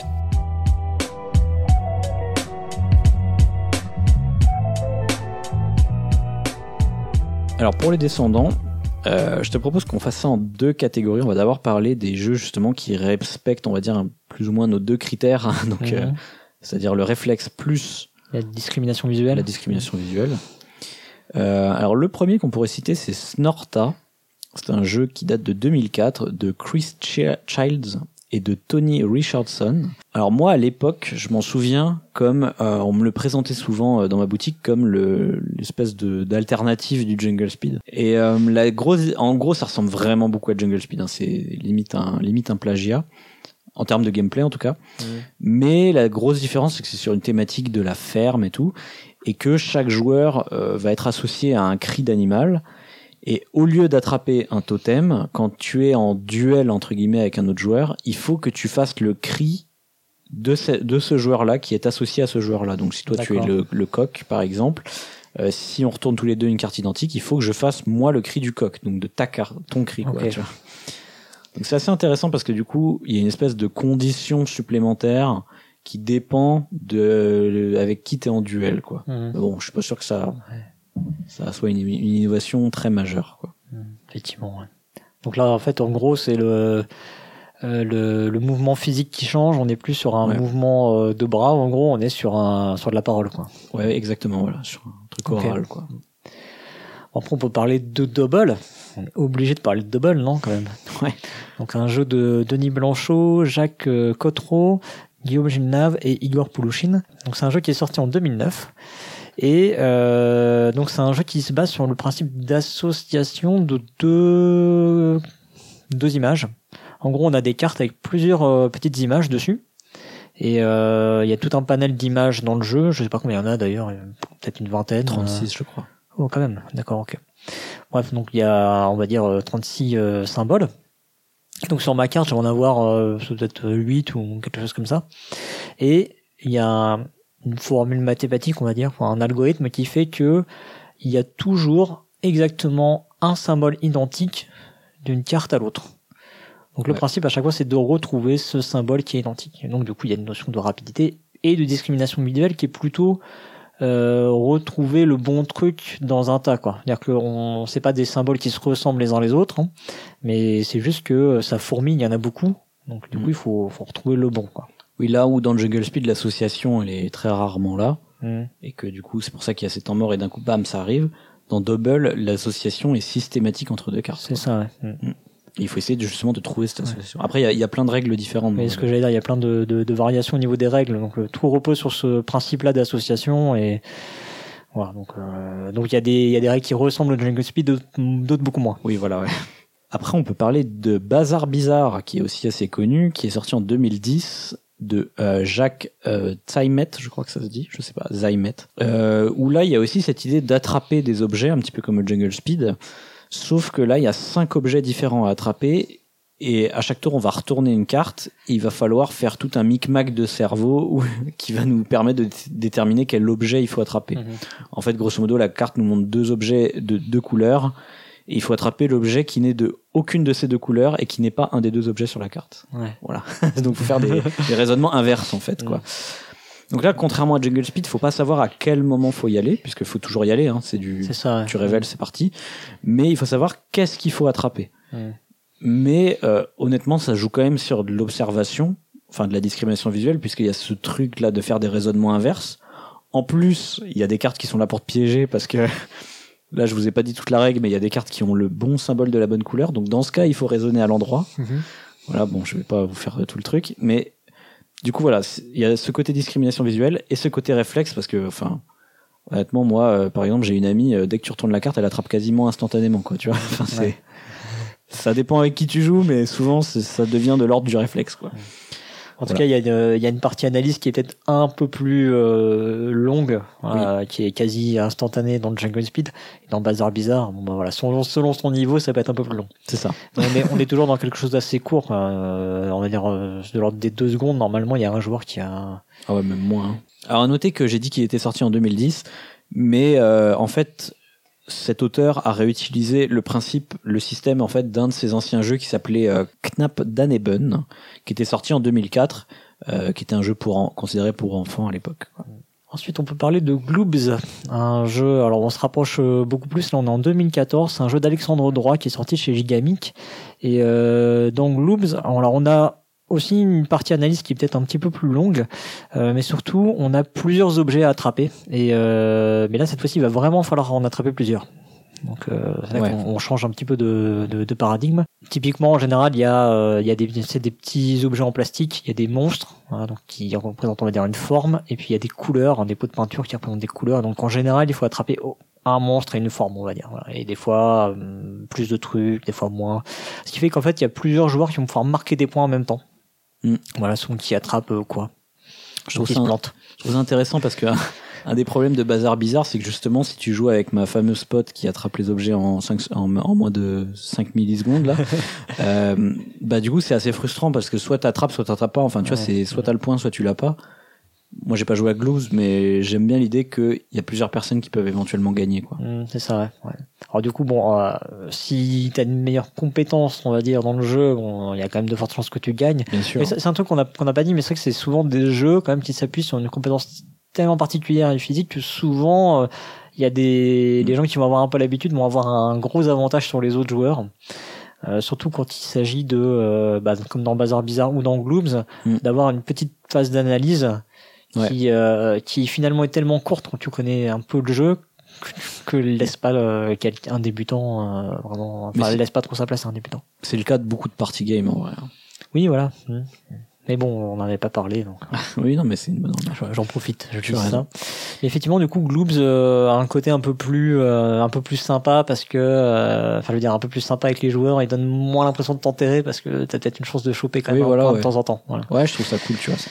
C'est, euh, c'est moins punitif, on va dire. Ouais. Et, et enfin, on peut parler de, de Twinit. Euh, on en reparlera de Twinit, mais euh, Twinit, c'est parce qu'il y a aussi Thomas Verchex dans, euh, dans les auteurs de Twinit. C'est un jeu qui est sorti en 2018. Euh, mais il y a également Nathalie Saunier et Rémi Saunier. Et alors dans Twinit, en fait, là, on va passer à de la on va augmenter le critère de discrimination visuelle, c'est-à-dire que là on va vraiment surcharger euh, le, le joueur, on va lui mettre plein plein de, de supports qui vont être euh, autant d'éléments euh, qui vont renforcer le critère de discrimination visuelle dans le, dans le gameplay du jeu. Euh, donc très rapidement, euh, en fait, on a des, des cartes qui sont recto verso, donc il y a des, des, des motifs, on va dire, dessinés. Et là, c'est dessiné plein, hein, donc euh, c'est vraiment, c'est vraiment très chargé. Euh, sur le recto et sur le verso, et on va, euh, alors à la façon de Jungle Speed, retourner des cartes, on va toutes les balancer au milieu de la table, les uns après les autres. Et le principe là, c'est de trouver des paires. Donc il y a des, des motifs qui sont en deux exemplaires, en trois exemplaires dans le jeu. Il y en a même quelques-uns qui sont en un seul exemplaire, qui sont vraiment juste là pour faire chier. Mais euh, le principe, c'est de trouver, euh, bah, de trouver des paires dans ces cartes qui vont s'accumuler au fur et à mesure. Voilà. Et euh, là-dedans aussi, il y a, il y a plusieurs règles de jeu, donc des, des variations qui le rapprochent plus ou moins de Jungle Speed. Bah, Comme à Jungle Speed, faut plus ou moins repérer des paires finalement. Oui, c'est vrai, oui. Mais, mais sauf que là, oui, tu dois pas faire la même chose. Là, tu dois toucher, Mm. tout, vraiment toucher les paires avec, dans Mm, Twinit. Alors que dans. Jungle Speed, tu dois attraper le totem. Là, on est plus vraiment du côté de la discrimination visuelle que du réflexe parce que on Ouais. peut plus facilement passer à côté de des, des. Ouais. Et du coup, euh, du coup, la notion de réflexe, c'est parfois, euh, des fois, t'as le temps d'aller la chercher la paire. Moi, je trouve que c'est limite de la mémoire presque. Parce que au bout d'un moment, c'est genre, est-ce que ce motif est déjà passé? Ouais, c'est vrai, ouais. ouais, et, ouais. et en fait, euh, vu que les cartes sont recto verso et que tu Mm. les retournes à un moment donné quand elles Mm. passent du dessus de ton paquet à- au milieu de la table. C'est plus si tu les as Tu sur sais- quelle face. Voilà, tu sais plus sur quelle face tu les as vus et surtout si tu enchaînes les parties. Alors là, tu deviens fou là. Ouais.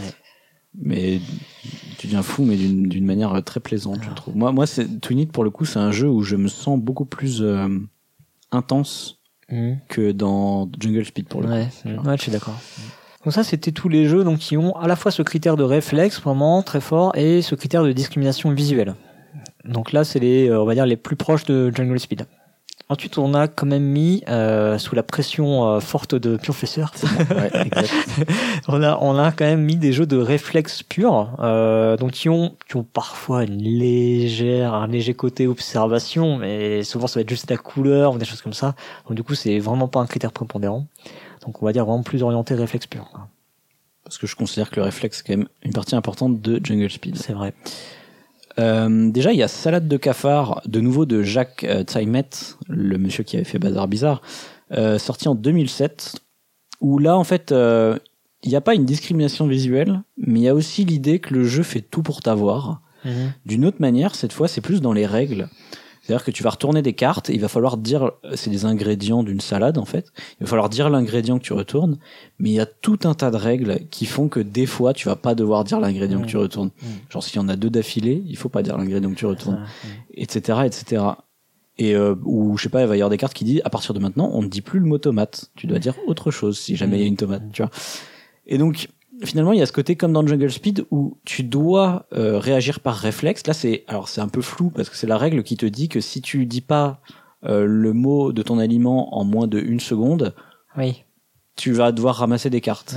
Mais c'est, c'est oui, enfin c'est quand même dit dans la règle que t'es censé jouer vite. T'es censé jouer Sauf vite. qu'en vrai, il n'y a pas d'élément de gameplay qui ferait que tu sois obligé de jouer Ouais. vite. Parce que t'es Y a- pas en concurrence avec les autres. Il y a pas de timer si tu veux. Mm. Donc du coup, c'est un, c'est voilà, c'est un peu au bon gré euh, des joueurs, quoi. Mais euh, donc tu dois aller vite et en même temps tout est fait pour te planter. Donc je trouve que tu retrouves ce feeling de ah mince, j'ai dit une connerie, j'aurais pas dû, tu vois. Comme dans Jungle Speed où tu fais mince, j'ai attrapé le totem, j'aurais pas dû. Ouais. Euh, voilà. Ensuite, il y a Cache Tomate qui est sorti en 2007 également, un jeu de Reinhard Knizia qui lui ajoute euh, composante de mémoire en fait, à cet aspect euh, réflexe. Euh, Mhm. Donc c'est le premier qui va se rappeler quelle est la carte euh, sous le tas qu'on est censé euh, effectivement énoncer quoi. Bref, il y a, il y a sept tas je crois avec des couleurs différentes. Ouais. En gros, on retourne une couleur et il faut trouver euh, quelle est la carte qui se trouve sous, sous le tas de la couleur en question rapidité à se rappeler le bon truc et en même temps bah, le dire et à pas dire le mauvais truc. voilà. Et c'est uniquement à l'oral du coup là, il y a pas de. uniquement oral. ouais. Ensuite, on, un beaucoup plus récent, là on va faire un, un grand bond, on va venir en 2016 où on a le jeu Focus de euh, Mathilde de chez Gigamic, enfin Mathilde Sprier du coup. Il sera bientôt plus chez Gigamic. Il va- elle, a- elle va perdre sa particule. Et euh, qui là, alors c'est très particulier parce que c'est vraiment un jeu style, hein, moi ça me fait penser à un jeu comme Privacy, alors je sais pas si les gens connaissent, où on va euh, devoir répondre à des questions comme si on incarnait une des personnes autour de la table. Donc euh, par exemple, moi je vais devoir répondre à des questions comme si j'étais Cyrus, tu vois. Mais Quel vous, est ton jeu préféré? Très fort de galaxie. Mais j'ai raison. J'aurais sûrement dit ça. Et voilà, donc du coup, je, je vais devoir répondre comme si j'étais Cyrus, mais vous, vous savez pas que je suis en train d'imiter Cyrus. D'ailleurs, toi-même, Cyrus, tu ne le sais pas. Ah oui. Et il va falloir essayer de deviner qui je suis en train de vous faire deviner. Mais le truc, c'est que les... je trouve qu'il y a vraiment un déroulé qui est similaire à Jungle Speed, puisque chacun à son tour, on va poser une carte sur laquelle il y a une question. Par exemple, quel est ton jeu préféré Mhm. Et chacun à son tour, on pose une carte. Et dès que tu penses avoir trouvé, tu vas attraper un espèce de totem qui est au milieu de la table. Alors c'est pas un totem, c'est un totem en une espèce de plastique qui fait pouit pouit, là qui Ouais, fait du bruit quand on appuie dessus, tu sais. Mais du coup, je trouve, voilà, le déroulé est similaire au Jungle Speed dans le sens où il y a du tour par tour. Et puis au bout d'un moment, quand tu penses avoir la bonne réponse, là, ça devient de la rapidité. Et très souvent, très très souvent, il y a au moins deux personnes qui ont la réponse en même temps. Et du coup, c'est à celui qui se rue euh, le plus rapidement sur le totem, quoi. Donc voilà, je, et c'est du coup, c'est, mais c'est vraiment un, un ovni, hein, ce jeu. hein. Mais je trouve il y a vraiment un mélange entre Jungle Speed et un party game style, euh, ouais, je dis privacy, mais j'ai pas trop de, Ouais, non, mais je, bien, enfin, en tout, enfin, en tout cas, moi, moi, je vois bien, euh, je vois bien de quoi il, de quoi il en retourne. les jeux où tu te livres un peu comme ça, tu sais. Ouais. Ce serait, euh, ce serait drôle à sortir au Weekend Proxy jeu, ça. Enfin, Ah bah, je le ramènerai. euh, ouais. J'a- J'adore ce jeu, on y joue tout le temps avec mes amis. Ce serait, ce serait drôle. Je pense qu'il pourrait y avoir des bons gros clichés de. Grave. Mais il est, il est très- je pense qu'il est sous-coté ce jeu. Il est vraiment super bien. Alors ensuite, on peut parler de, de Fast the Book, qui est un jeu qui est sorti en 2017, un jeu de Alena Lebedeva, euh, qui est euh, bah, qui est un peu comme Cache Tomate dans le sens où il y a une composante de mémoire en fait dedans. Euh, sauf que là en plus il y a un côté customisation, c'est-à-dire qu'on va donner des noms à des personnages. En fait, les cartes représentent des personnages qui sont un petit peu un, un petit peu loufoques quoi. Et euh, du coup, on va leur donner des noms. Et le reste de la partie, on va devoir dire le plus vite possible le nom de la carte qu'on a retournée. Donc euh, il n'y a pas vraiment de côté discrimination visuelle parce que les personnages se ressemblent pas en fait, hein, ils se ressemblent pas vraiment, ils sont assez assez différents les uns des autres. Donc euh, il n'y a pas trop d'ambiguïté à ce niveau-là, mais euh, c'est vraiment euh, mémoire et réflexe. On retourne la carte tout de suite, il faut euh, Mm. il faut il faut donner le bon prénom. Tout à fait. Ensuite, nous avons le meilleur jeu de l'année 2018, qui est Qui Café de euh, Jonathan Favre-Godal. On sent qu'on s'éloigne un peu quand même, non? Bah, dans Qui Café, pour le coup, il y y a vraiment un côté, euh, un côté réflexe, puisque le but, c'est ah, c'est assez particulier comme jeu à expliquer, mais il faut Vas-y, bon vraiment. euh, courage. il faut. En fait, je vais annoncer un animal. Et il va falloir que Mm. être le plus rapide parmi les autres joueurs à jouer cet animal. Et ensuite, bah, je sais pas, je vais dire oh un chat. Faut être le plus vite à dire un chat. Alors bon, en l'occurrence, il y a une histoire de de caca hein, parce que c'est c'est Bien sûr. le principe du jeu. Donc je veux dire, c'est pas mon chat qui a fait caca, c'est un autre chat. Et là, faut jouer un chat. Et une fois que toi t'as joué un chat, hop, tu vas tout de suite redire un autre animal. C'est pas mon chat qui a fait caca, c'est euh, un poisson. Un poisson Hop, rouge, faut être le premier à dire un- à jouer un poisson. Donc pour le coup, il y a vraiment du réflexe où il faut être le Ouais, premier c'est ça, ouais. à jouer euh, la carte du bon animal. Mais en fait, il y a quand même une composante de mémoire qui est cachée derrière tout ça, parce que si à un moment donné je dis un animal qui n'est plus dans la main de personne d'autre, eh ben j'ai perdu. Ouais, c'est ça. Donc en fait, il y a cette frénésie euh, que tu en- qui est pas- au moment où tu vas annoncer les animaux, et ensuite, en même temps, faut que tu réfléchisses, tu vois. Et des Mm. fois, enfin moi je sais pas comment tu joues à Kikafé, mais des fois, franchement, les gens ils jouent la carte et ils réfléchissent comme ça, et du coup il y a une espèce de temps mort. Oui. Purée, Qu'est-ce qui reste dans la main des gens C'est ça, ouais, la, la composante mémoire, elle fait que tu t'arrêtes et tu y réfléchis. Alors, qu'est-ce qui reste C'est ça. Oui, moi, ça, machin, il a joué ça. hein. Évidemment, on voit pas les cartes qui sont passées précédemment. Ou des gens qui font exprès de laisser un suspense et qui comme ça, bam. Ouais. Donc en fait, c'est c'est limite un, un jungle speed contrôlé par les joueurs, tu vois, où ils disent, euh, c'est pas mon chat qui a fait caca, c'est un poisson, tu vois. Ils vont faire comme ça pour euh, pour déclencher ce réflexe. Ouais, c'est ça. Ouais. Et, euh, ça peut En être fait, c'est le, ce qui est drôle, c'est qu'effectivement, l'é- l'événement déclencheur est pas, est pas du tout un élément visuel. C'est Ouais. vraiment un- quelque chose d'oral. C'est, Oui. c'est comme si on disait top. Et ensuite, bon, il faut trouver la bonne carte dans sa main et avoir le geste rapide.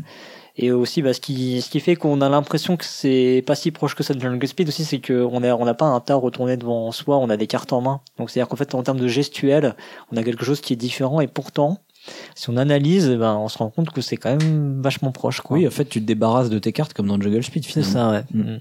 Et sauf que tu les vois, quoi, et tu, tu Oui. contrôles celle que tu veux mettre. Ce qui est obligatoire pour le gameplay puisque tu dois aller chercher l'animal en question. Voilà. Et enfin, euh, on peut parler également de, tapage nocturne dans cette catégorie, qui est euh, un jeu qui est sorti en 2019, un jeu de Théo Rivière. Alors qui lui a... Alors c'est marrant parce qu'en fait ça va le rapprocher du jeu des chaises musicales. Euh, lui il réutilise un stimuli sonore pour déclencher la phase de réflexe. C'est-à-dire que on va avoir une musique qui va passer et puis d'un seul coup il va y avoir le son d'un personnage. Je sais plus, il y a un robot, il y a un mec qui fait Michael Jackson. Euh, tout ça, c'est géré avec une application. Et euh, quand on entend le nom de ce personnage-là, bah, il faut taper sur le tas euh, sur lequel se trouve le, personnage, donc la, carte du personnage en question, sachant qu'évidemment il y en a, je sais plus, 8, euh, 8 ou 10, un truc comme ça.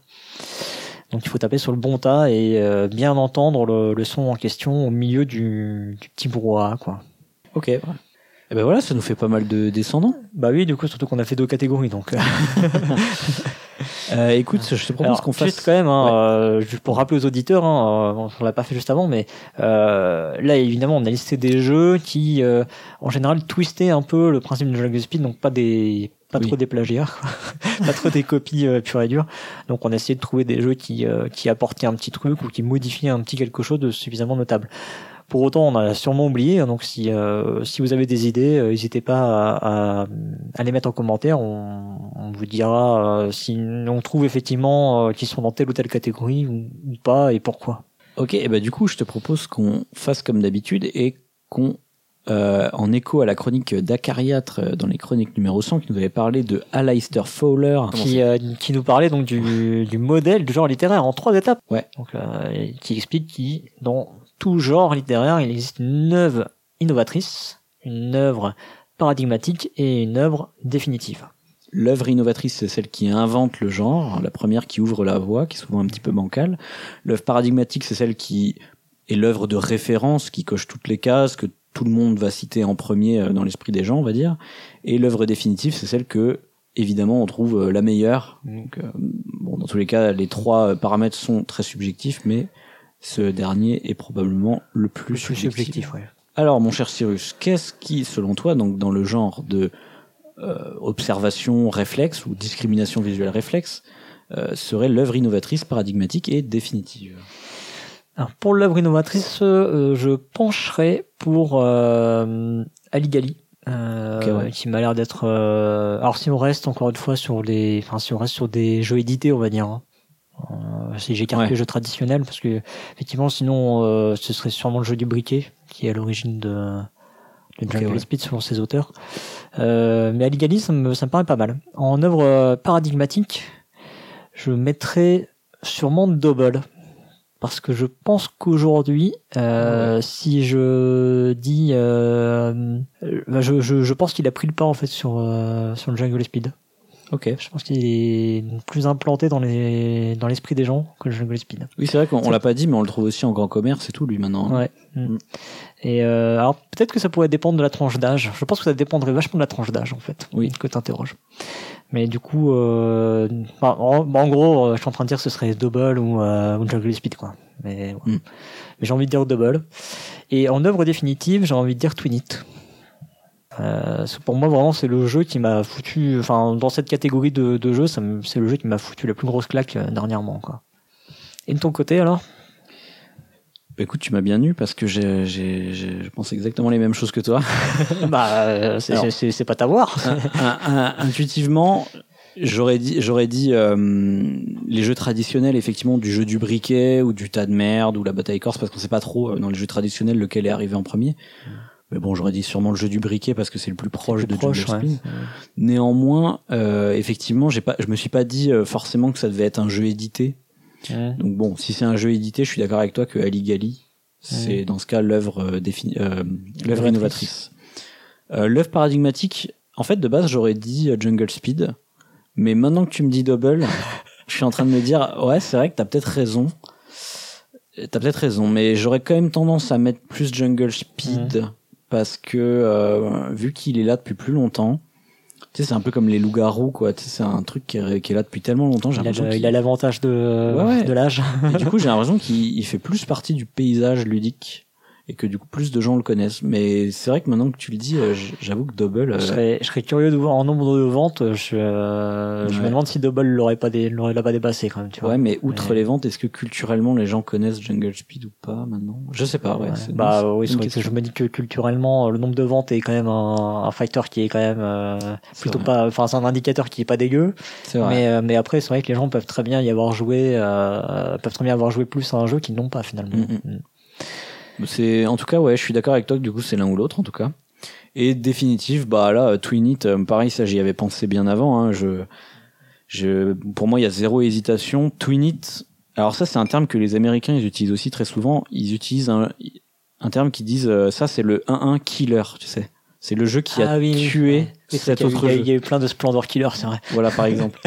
En même temps Splendor est un jeu si peu original. Et c'est très très bien Splendor. Mais euh, pour moi, Twin It, c'est le Jungle Speed Killer, tu vois. C'est-à-dire, avant, je jouais à Jungle Speed, mais alors, depuis Twin It, Jungle Speed, Mm. pour moi, ça sert plus à rien d'y jouer, tellement Twin It est mieux euh, fois Mm. 1000, quoi. Donc, euh, voilà, à mes yeux, Twin It, c'est euh, c'est tellement une, une version... Pour moi, pour moi je, je trouve qu'il y a vraiment un rapport entre les deux, entre Twin It et Jungle Speed, je veux dire. Mhm. Et euh, Twin It a tellement défoncé euh, Jungle Speed, mais en même temps, il arrive euh, 20 ans après, quasiment. Ah oui, oui, oui. Ouais, bah, même plus. Même. Enfin oui, même plus, ouais. Donc euh, c'est clairement une, une bonne, euh, un bon, bon raffinement de game Mm, design, mm, mm. je trouve. Voilà. Et ben voilà pour euh, l'analyse du jeu. Ça fait beaucoup de choses qu'on a dit. Et si on parlait un petit peu de la thématique maintenant? Alors écoute, on peut en parler, hein. Euh, mais euh, je suis pas sûr qu'on va tenir très longtemps sur cette partie. Euh, alors moi, dans ma version, euh, je vois rien dans le livret de règles qui parle de thématique. Déjà, Euh, je pense Ouais. pas, il y a rien qui tente de planter le décor. C'est-à-dire, il y a eu plein de versions différentes, donc j'exclus pas qu'il y ait des versions dans lesquelles euh, il y a une tentative de thème. Notamment les lapins crétins. Euh, oui, alors notamment les lapins crétins et euh, j'allais dire non, peut-être plus dans les versions Safari, tu vois, il y a peut-être une petite Ah, histoire qui est oui. racontée. Oui, oui. Euh, voilà, bon bref, bah, ce, ce serait intéressant s'il y a des gens qui ont des versions alternatives, euh, jeter un coup d'œil, euh, voilà, ça, ça peut être intéressant de, de Mm. savoir ce qui, ce qui se raconte. Bah après, il y a quand même une, une atmosphère, je trouve, Mhm. via les motifs euh, qui sont représentés, qui, qui veulent quand même un peu dire quelque chose. Certes, c'est pas une thématique au sens euh, au sens il y a une histoire, il y a une intrigue, Ouais, etc. Ou ouais. même ou même ça raconte rien. hein. Effectivement, là, on révèle des cartes, on les ramasse. Euh, c'est un peu, il y a autant de thématiques que dans un jeu abstrait, quoi. Là, il y, y en a pas, quoi. Mais euh, je trouve qu'il y a une certaine ambiance un petit peu exotique les auteurs disent que c'est parce qu'il y avait Pierrick euh, Yakovenko, donc un des deux auteurs, qui avait euh, créé un petit peu le jeu au cours de ses voyages et que potentiellement, il y a un moment donné, il était en Inde, par exemple, et, ou en Nouvelle-Calédonie, je sais plus. Enfin, il, il a fait plusieurs étapes comme ça et qu'il aurait un petit peu réc- sera inspiré sur son voyage, quoi. oui, voilà, mais Ah. récupérer surtout des éléments esthétiques en fait Mhm. de ces cultures-là. Et euh, moi, je suis assez d'accord que quand on regarde, je reconnais moi des mandalas indiens ou des euh, des structures un petit peu symétriques qu'on retrouve dans de dans, dans, dans par exemple des, des bâtiments un peu orientaux ou moyen-orientaux quoi enfin Mm. voilà moi je je suis d'accord qu'il y a un petit peu de ça quoi après c'est un totem aussi hein, d'ailleurs les, les totems c'est quand même quelque chose euh, qui, qui viennent des cultures alors moi j'aurais tendance à dire sud-amérindienne mais je suis pas Ah, mais, ouais, amérindienne en tout cas. je suis pas hyper sûr de, de moi mais Bah, je dirais plutôt amérindienne, euh, du, Mm. enfin plutôt nord-amérindienne pour le coup. ok j'aurais dit les deux en fait mais Bon, bref. après on est-ce n'est que pas c'est très, pas très expert dans le domaine. Ouais, on hein, n'est pas vous l'a très expert et on va.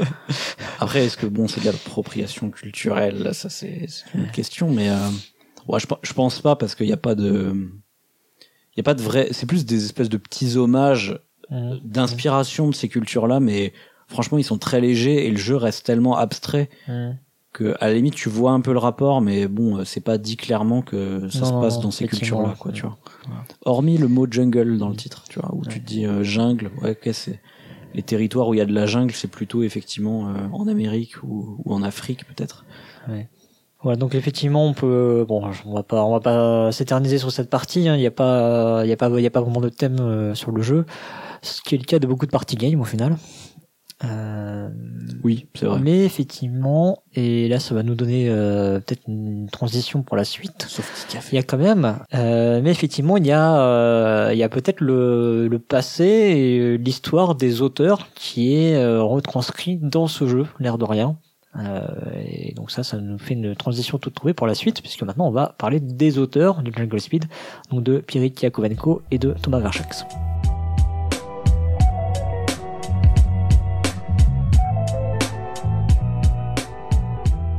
Alors donc les auteurs, donc Pirik Yakovenko et Thomas Verchex, euh, eh bien on ne trouve pas tant d'informations que ça sur ces deux auteurs. Euh, on va peut-être d'abord parler de Pirik Yakovenko, donc dit Yako. Alors ça on l'a pas dit, mais euh, sur le, sur la plupart des boîtes de Jungle Speed, d'ailleurs aussi ça dépend de version, et c'est marqué Tom et Yako pour les auteurs. Donc du coup je pense qu'on peut se permettre de dire Yako. Donc Yako est né en le 11 décembre 1970, c'est à peu près la seule information qu'on a trouvée. voilà.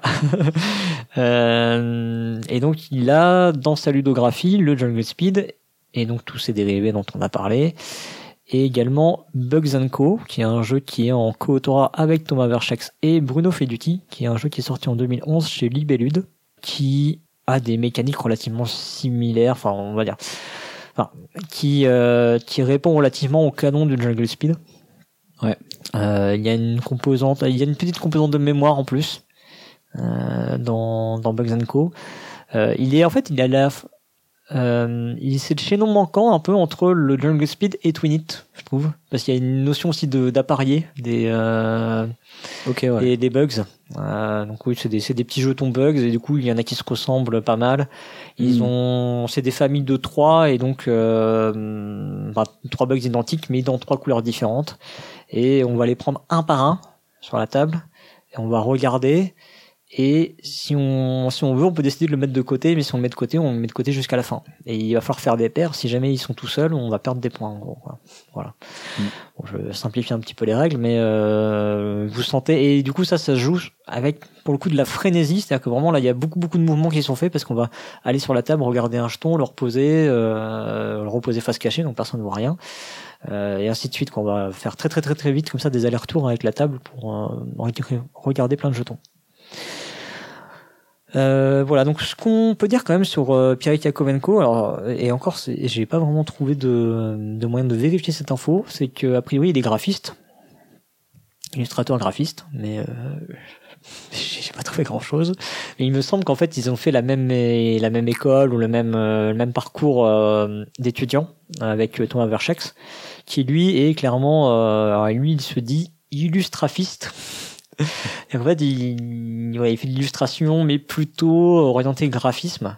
Euh, donc typiquement dans, bah, dans le genre de ce qu'on peut voir euh, dans le Jungle Speed en termes de motifs, ou dans ce qu'on peut voir dans, dans Twinit typiquement. Ouais. Voilà. Après, il, il a fait quand même d'autres euh, d'autres jeux lui. Euh, donc déjà, on l'a dit, il a fait partie de Bugs Co avec avec Bruno Feduti Et Yako et Yako. Bon, il a fait évidemment toutes les Jungle Speed et justement, il, en tant qu'auteur, il avait fait aussi euh, Twinit, mais alors Twinit, c'est un jeu un petit peu particulier parce que il y a un truc avant le jeu. avant d'être un jeu. Voilà, c'était un poster ou une affiche euh, qui était sorti en 2011. Et, euh, et en gros, c'est une affiche où il y a des petites bulles comme ça, des petits motifs. Et il faut essayer, parmi tous ces motifs, d'en retrouver cinq qui sont en deux fois sur la sur, l'affiche. quoi. ouais. Donc, faut trouver des paires déjà. Il y avait déjà cette idée de trouver des paires. Quoi. Donc c'est typiquement l'affiche. euh, alors moi, moi, je sais pas. Tout le monde qui l'a euh, dit qu'il l'a mis dans ses toilettes. Quoi. Mais, il y a- mais écoute, je crois qu'il y a, il y a un symbole genre nombre de joueurs et c'est un bonhomme qui est assis sur les toilettes en fait, Ah hein, bah sur l'affiche. Donc euh, C'est demi, quoi. c'est euh, ouais. Le truc pour t'occuper euh, quand t'es dans les toilettes. On quoi. appelle ça un, un jeu contemplatif. Voilà.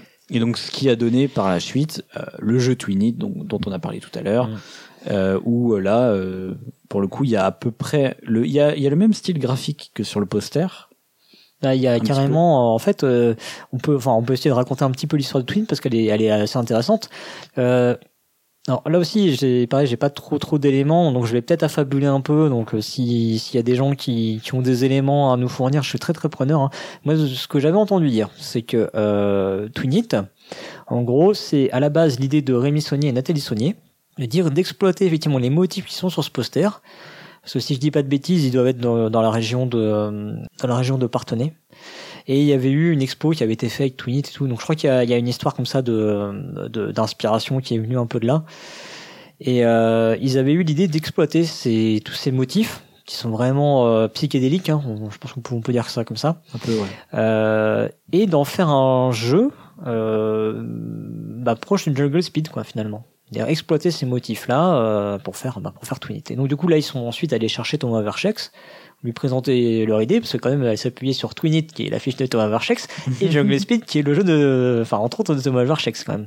Ouais. Donc là ils sont allés le, le voir en gros pour lui proposer un co-autorat et euh, donc développer Twinit. Et c'est là qu'il a recréé il me semble d'autres motifs psychédéliques pour le jeu Twinit. Quoi.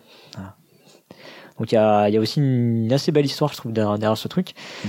Euh, partant euh, tout un cheminement finalement qui suit cet auteur Thomas Verchex du Jungle Speed en passant par Twinit et, euh, et même euh, au passage qui a ce côté père, tu vois, euh, qui est c'est assez, assez amusant. Et donc ça, c'était en tant qu'auteur. On a été exhaustif hein, pour le coup sur ces sur ces jeux. hein. Il y en a il y en a pas il y en a pas 100 000. Et mais comme on a dit, il était aussi illustrateur ou graphiste ou Mhm. illusgraphiste. Et il a fait notamment l'illustration de Skull, euh, qui est la réédition de Skull and Roses. Ouais, c'est ça. que vous Oui, parce que Skull and Roses était illustré par une illustratrice Mm. et lui il a fait la, la deuxième version quoi. Euh, il a illustré aussi Mafia des Cuba, ainsi que le Tour du monde en 80 jours. Alors uniquement la partie graphique en fait. Euh, C'est-à-dire qu'en fait Mm. il y a eu une gamme partant du Tour du Monde en 80 jours. Il y avait derrière il y a Oliver Twist pardon et euh, Michel Strogoff. Et euh, alors si je dis pas de bêtises, c'est le c'est pas l'illustration du jeu, mais c'est euh, les enluminures, je sais pas comment on dit d'ailleurs, ce, ce style un peu livre ancien euh, qui se trouve en bordure de l'illustration sur euh, sur la couverture du jeu et sur la tranche aussi. Et du coup, c'est cette partie-là, elle est reprise dans les autres jeux qui, qui forment la gamme. Il me semble que euh, c'est sur cette partie-là qu'il a travaillé. Encore une fois, j'ai- pas retrouvé d'éléments pour euh, confirmer euh, mes souvenirs.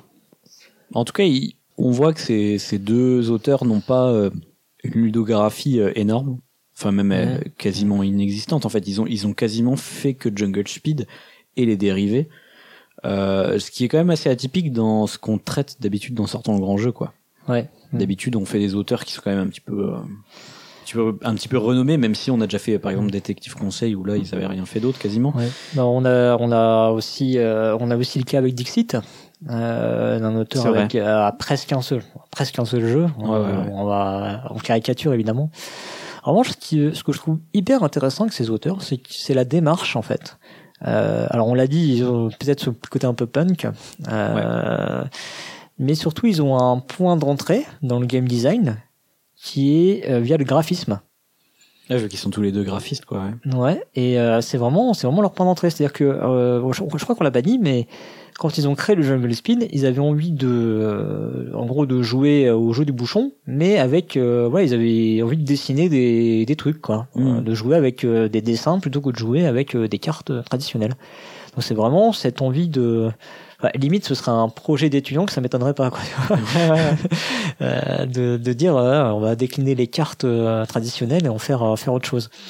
Et, et on voit que ce truc-là, enfin, en tout cas, si on regarde les, les, les autres productions, dans Bugs Co, alors pareil, euh, je vais affabuler à mort, mais je serais pas étonné qu'on qu'on apprenne que Bruno Feduti soit venu avec l'idée et se soit dit il me faut des motifs et tout, donc euh, il faut que j'aille chercher euh, euh, des gens qui savent faire ça.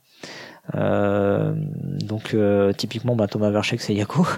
Enfin voilà c'est peut-être c'est peut-être complètement faux hein, voilà, je, je précise quand même mais en tout cas je serais pas étonné qu'on qu'on me dise ça euh, parce que ils ont, en tout cas, c'est clairement, c'est eux qui sont les illustrateurs sur Mm. le. Non, non, non, ils sont pas les illustrateurs sur le jeu, pardon.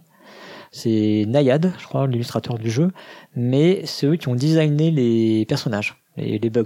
D'accord. ouais. Euh, donc voilà, donc là aussi vraiment la partie graphique et puis euh, Twin It quoi. Je veux dire, ça part d'une affiche et euh, là aussi, je vais peut-être encore fabuler, mais d'après mes souvenirs, il y avait une... il me semble que l'affiche elle est partie de euh, Thomas Varchek. euh, en gros, euh, j'exagère, mais il, se faisait chier. Il a fait des il a fait des motifs comme ça, il a réexploité des trucs et il s'est dit tiens ça fait des jolis machins si j'en faisais une affiche et puis euh, maintenant il faut trouver faut trouver les paires dedans tu vois enfin c'est Ouais. ouais le côté mais le oh cette espèce de petit côté je fais un truc euh, mais sans grande visée je le fais pour moi je fais euh, qui qu'on entend beaucoup dans la bouche de beaucoup d'auteurs.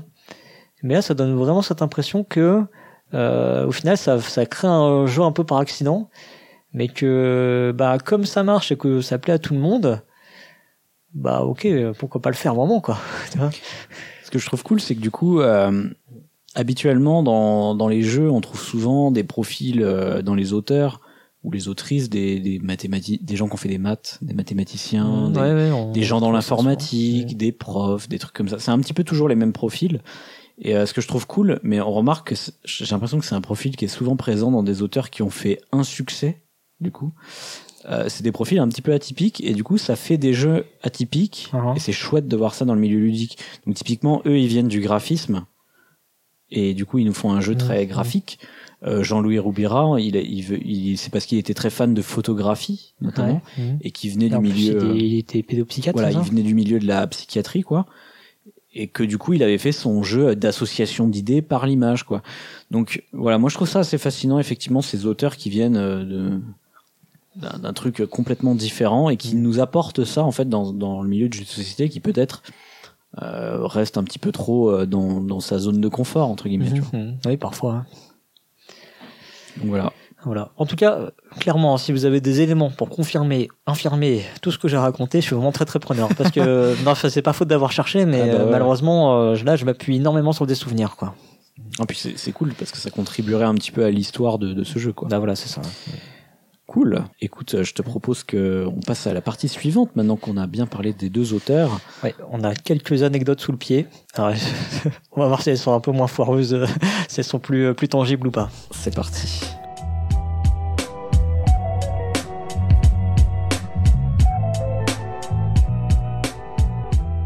Alors première petite anecdote en passant, euh, j'ai eu du mal à savoir quelle était l'orthographe du prénom de Pierrick. Euh, parce qu'on la trouve tantôt avec un C uniquement, tantôt CK. Et euh, sur BGG, c'est CK, c'est l'orthographe principale. Alors qu'a priori, ça doit être un C seulement, parce que sur son profil Facebook, c'est un C seulement. Donc je pense qu'il sait mieux que BGG comment il s'appelle. Ou alors, euh, c'est juste qu'il aime bien écrire comme ça, je ne sais pas. Mais voilà, bon. Après, euh, comme anecdote qui est quand même assez connue, c'est qu'on peut dire que c'est euh, le premier jeu de société hein, de l'histoire, on va dire, euh, qui a fait partie d'un procès et qui a gagné un procès euh, pour plagiat euh, contre un autre jeu qui s'appelait Jungle Jam. Euh, et notamment, on avait retenu de ce procès que euh, ce qui avait beaucoup compté, c'était le fait que Jungle Jam euh, reprenait notamment l'esthétique du jeu Mhm. Ouais. et non pas les mécaniques de gameplay. Ouais. Hein, c'est ce qu'on avait dit et c'est que justement après ça fait tout un ramdam parce que euh, tout le monde disait oui en fait les, les mécaniques de gameplay ça peut pas être euh, protégé Mhm. et du coup euh, si j'ai envie de sortir euh, Agricola mais en changeant euh, juste la thématique et les illustrations théoriquement je, je peux quoi. Mhm. Ouais, c'est ça. Ça c'est parce qu'il n'y a pas de jurisprudence là-dessus.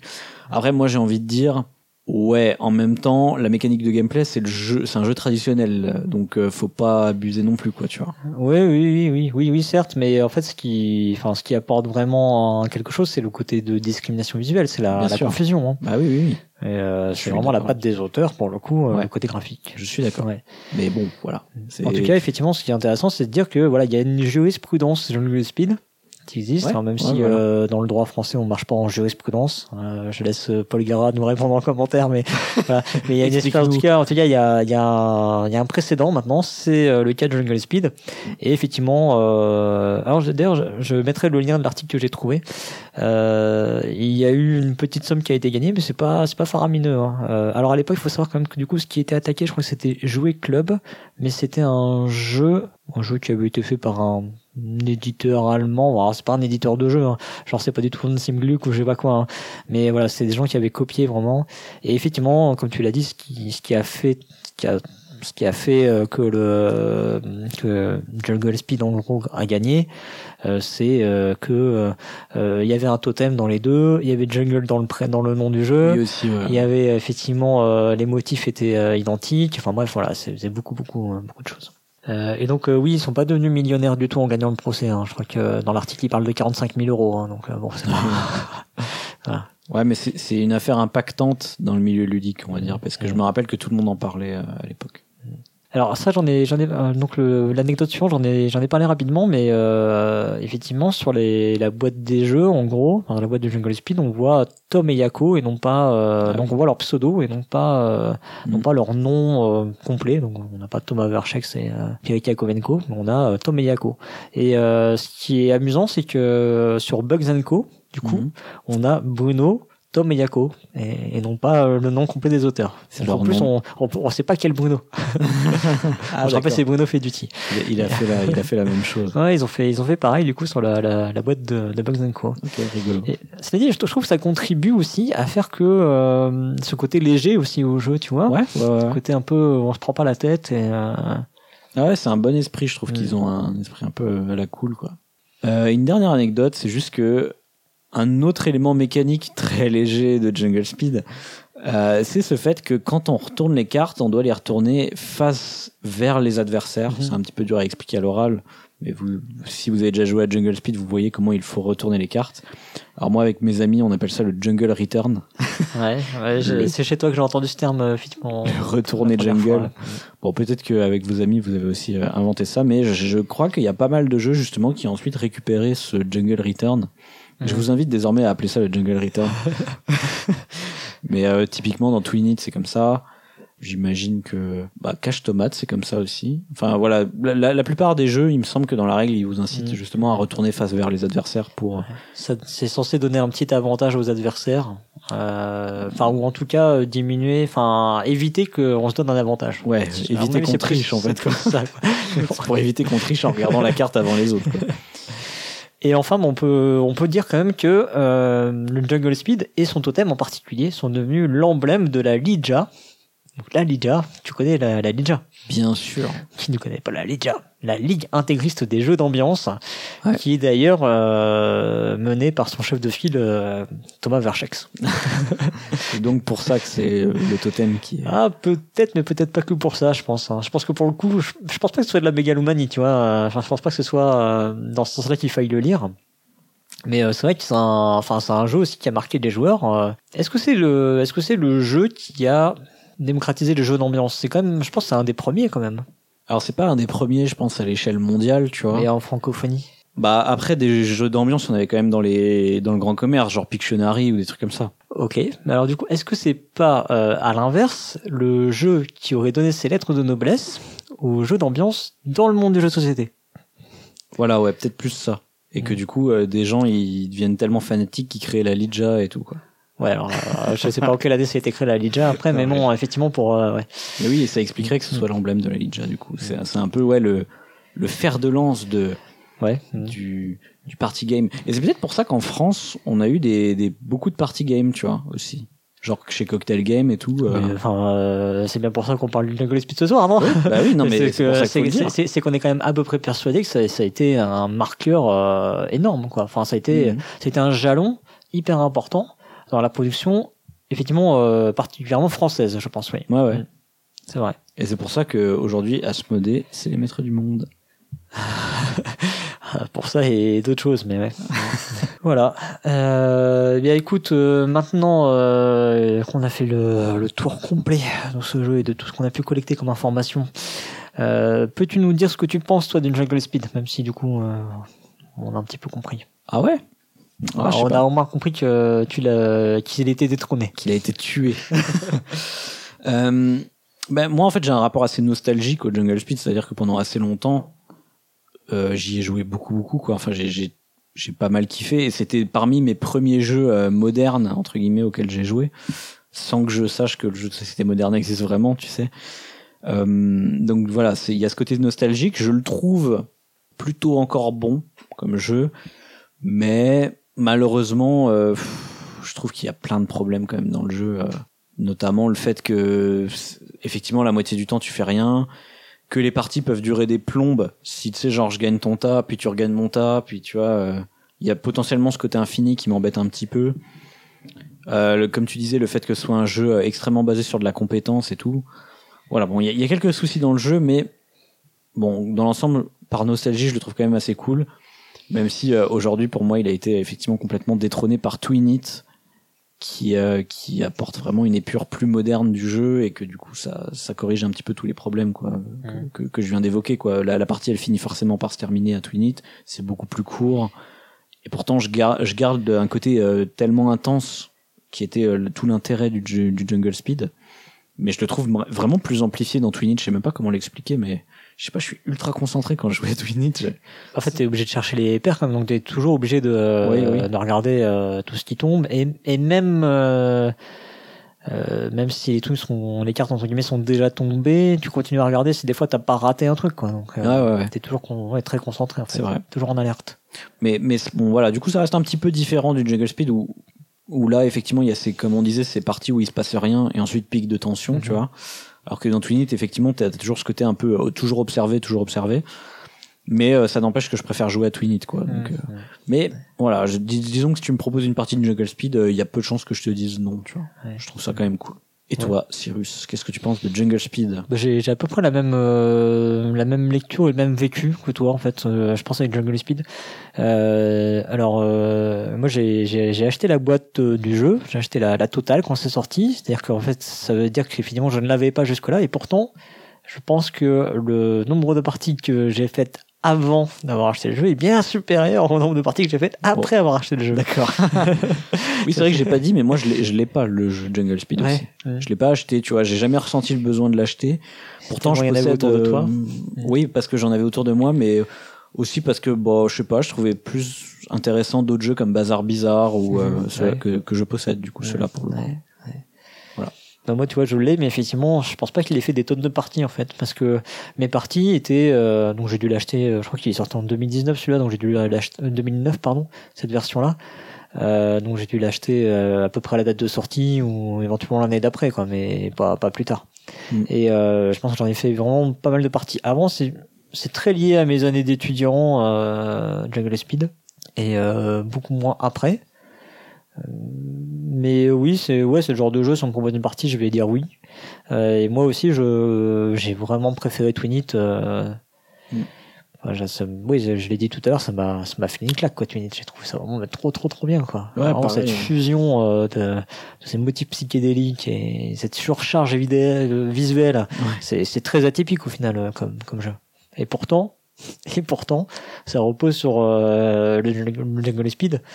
Et euh, Mm. bon, l'affiche qui elle-même était hyper atypique, mais euh, donc euh, ouais, bah, on se rejoint, on se rejoint pas mal sur le cet avis final. Et effectivement, oui, je trouve globalement les mêmes défauts que toi, même si je les trouve pas très graves au final sur ce genre de jeu. Euh, parce que euh, bah au final ça quand même ça finit ça se finit quand même même si euh, ça peut être infini théoriquement Mm.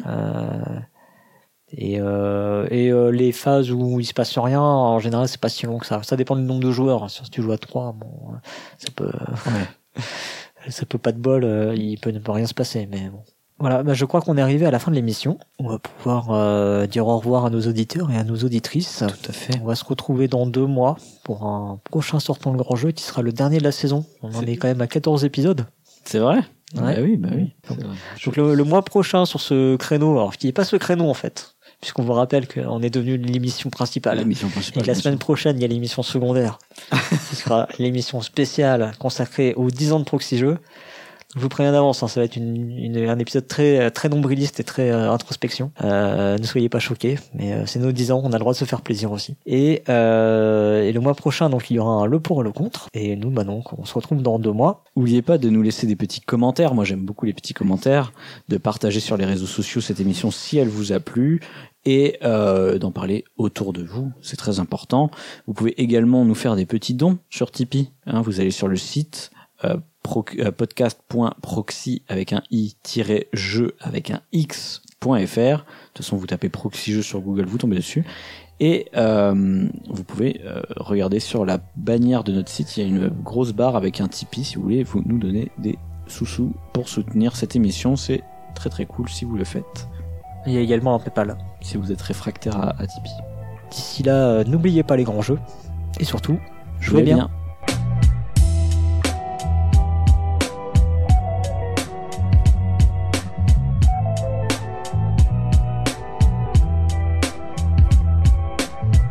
Il y a un mois même. Non, il y a deux mois. Parce qu'on fait c'est tous les deux mois cette émission, tu sais. Qu'est-ce qu'il y a l'autre mois? Ah oui, il y a le pour et le contre. Et toi, t'étais déjà là le mois dernier, c'est vrai. C'est pour ça. C'est pour ça. Attends, putain. je, je, je, je la refais ou euh, Oui, s'il ouais. te plaît.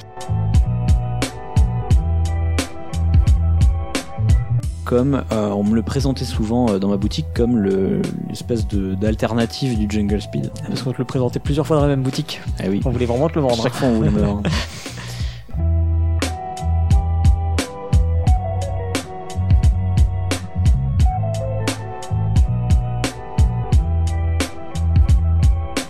Obligé de parler de double, non, quand même? Ouais. Donc un jeu de Denis Blanchot, Jacques euh, Cotreau, Guillaume Gilnave et Igor Poulouchine. Euh, donc Mais là en, aussi. vrai, en vrai, on sait pas trop. si, si, si, si, si, si. Il y a des problèmes d'auteur d'auteur et tout sur Double. En fait, ils ont été. euh, en fait, le truc, c'est qu'apparemment, ils ont été. Alors, je sais pas effectivement quel est le, problème à l'origine, mais en gros, ils touchent pas de droit d'auteur. D'accord. Et Ils ont été payés au départ et ils ferment leur gueule maintenant.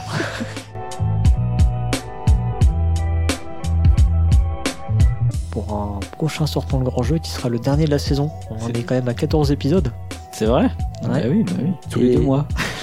C'est tous les deux mois. Rappelle-toi.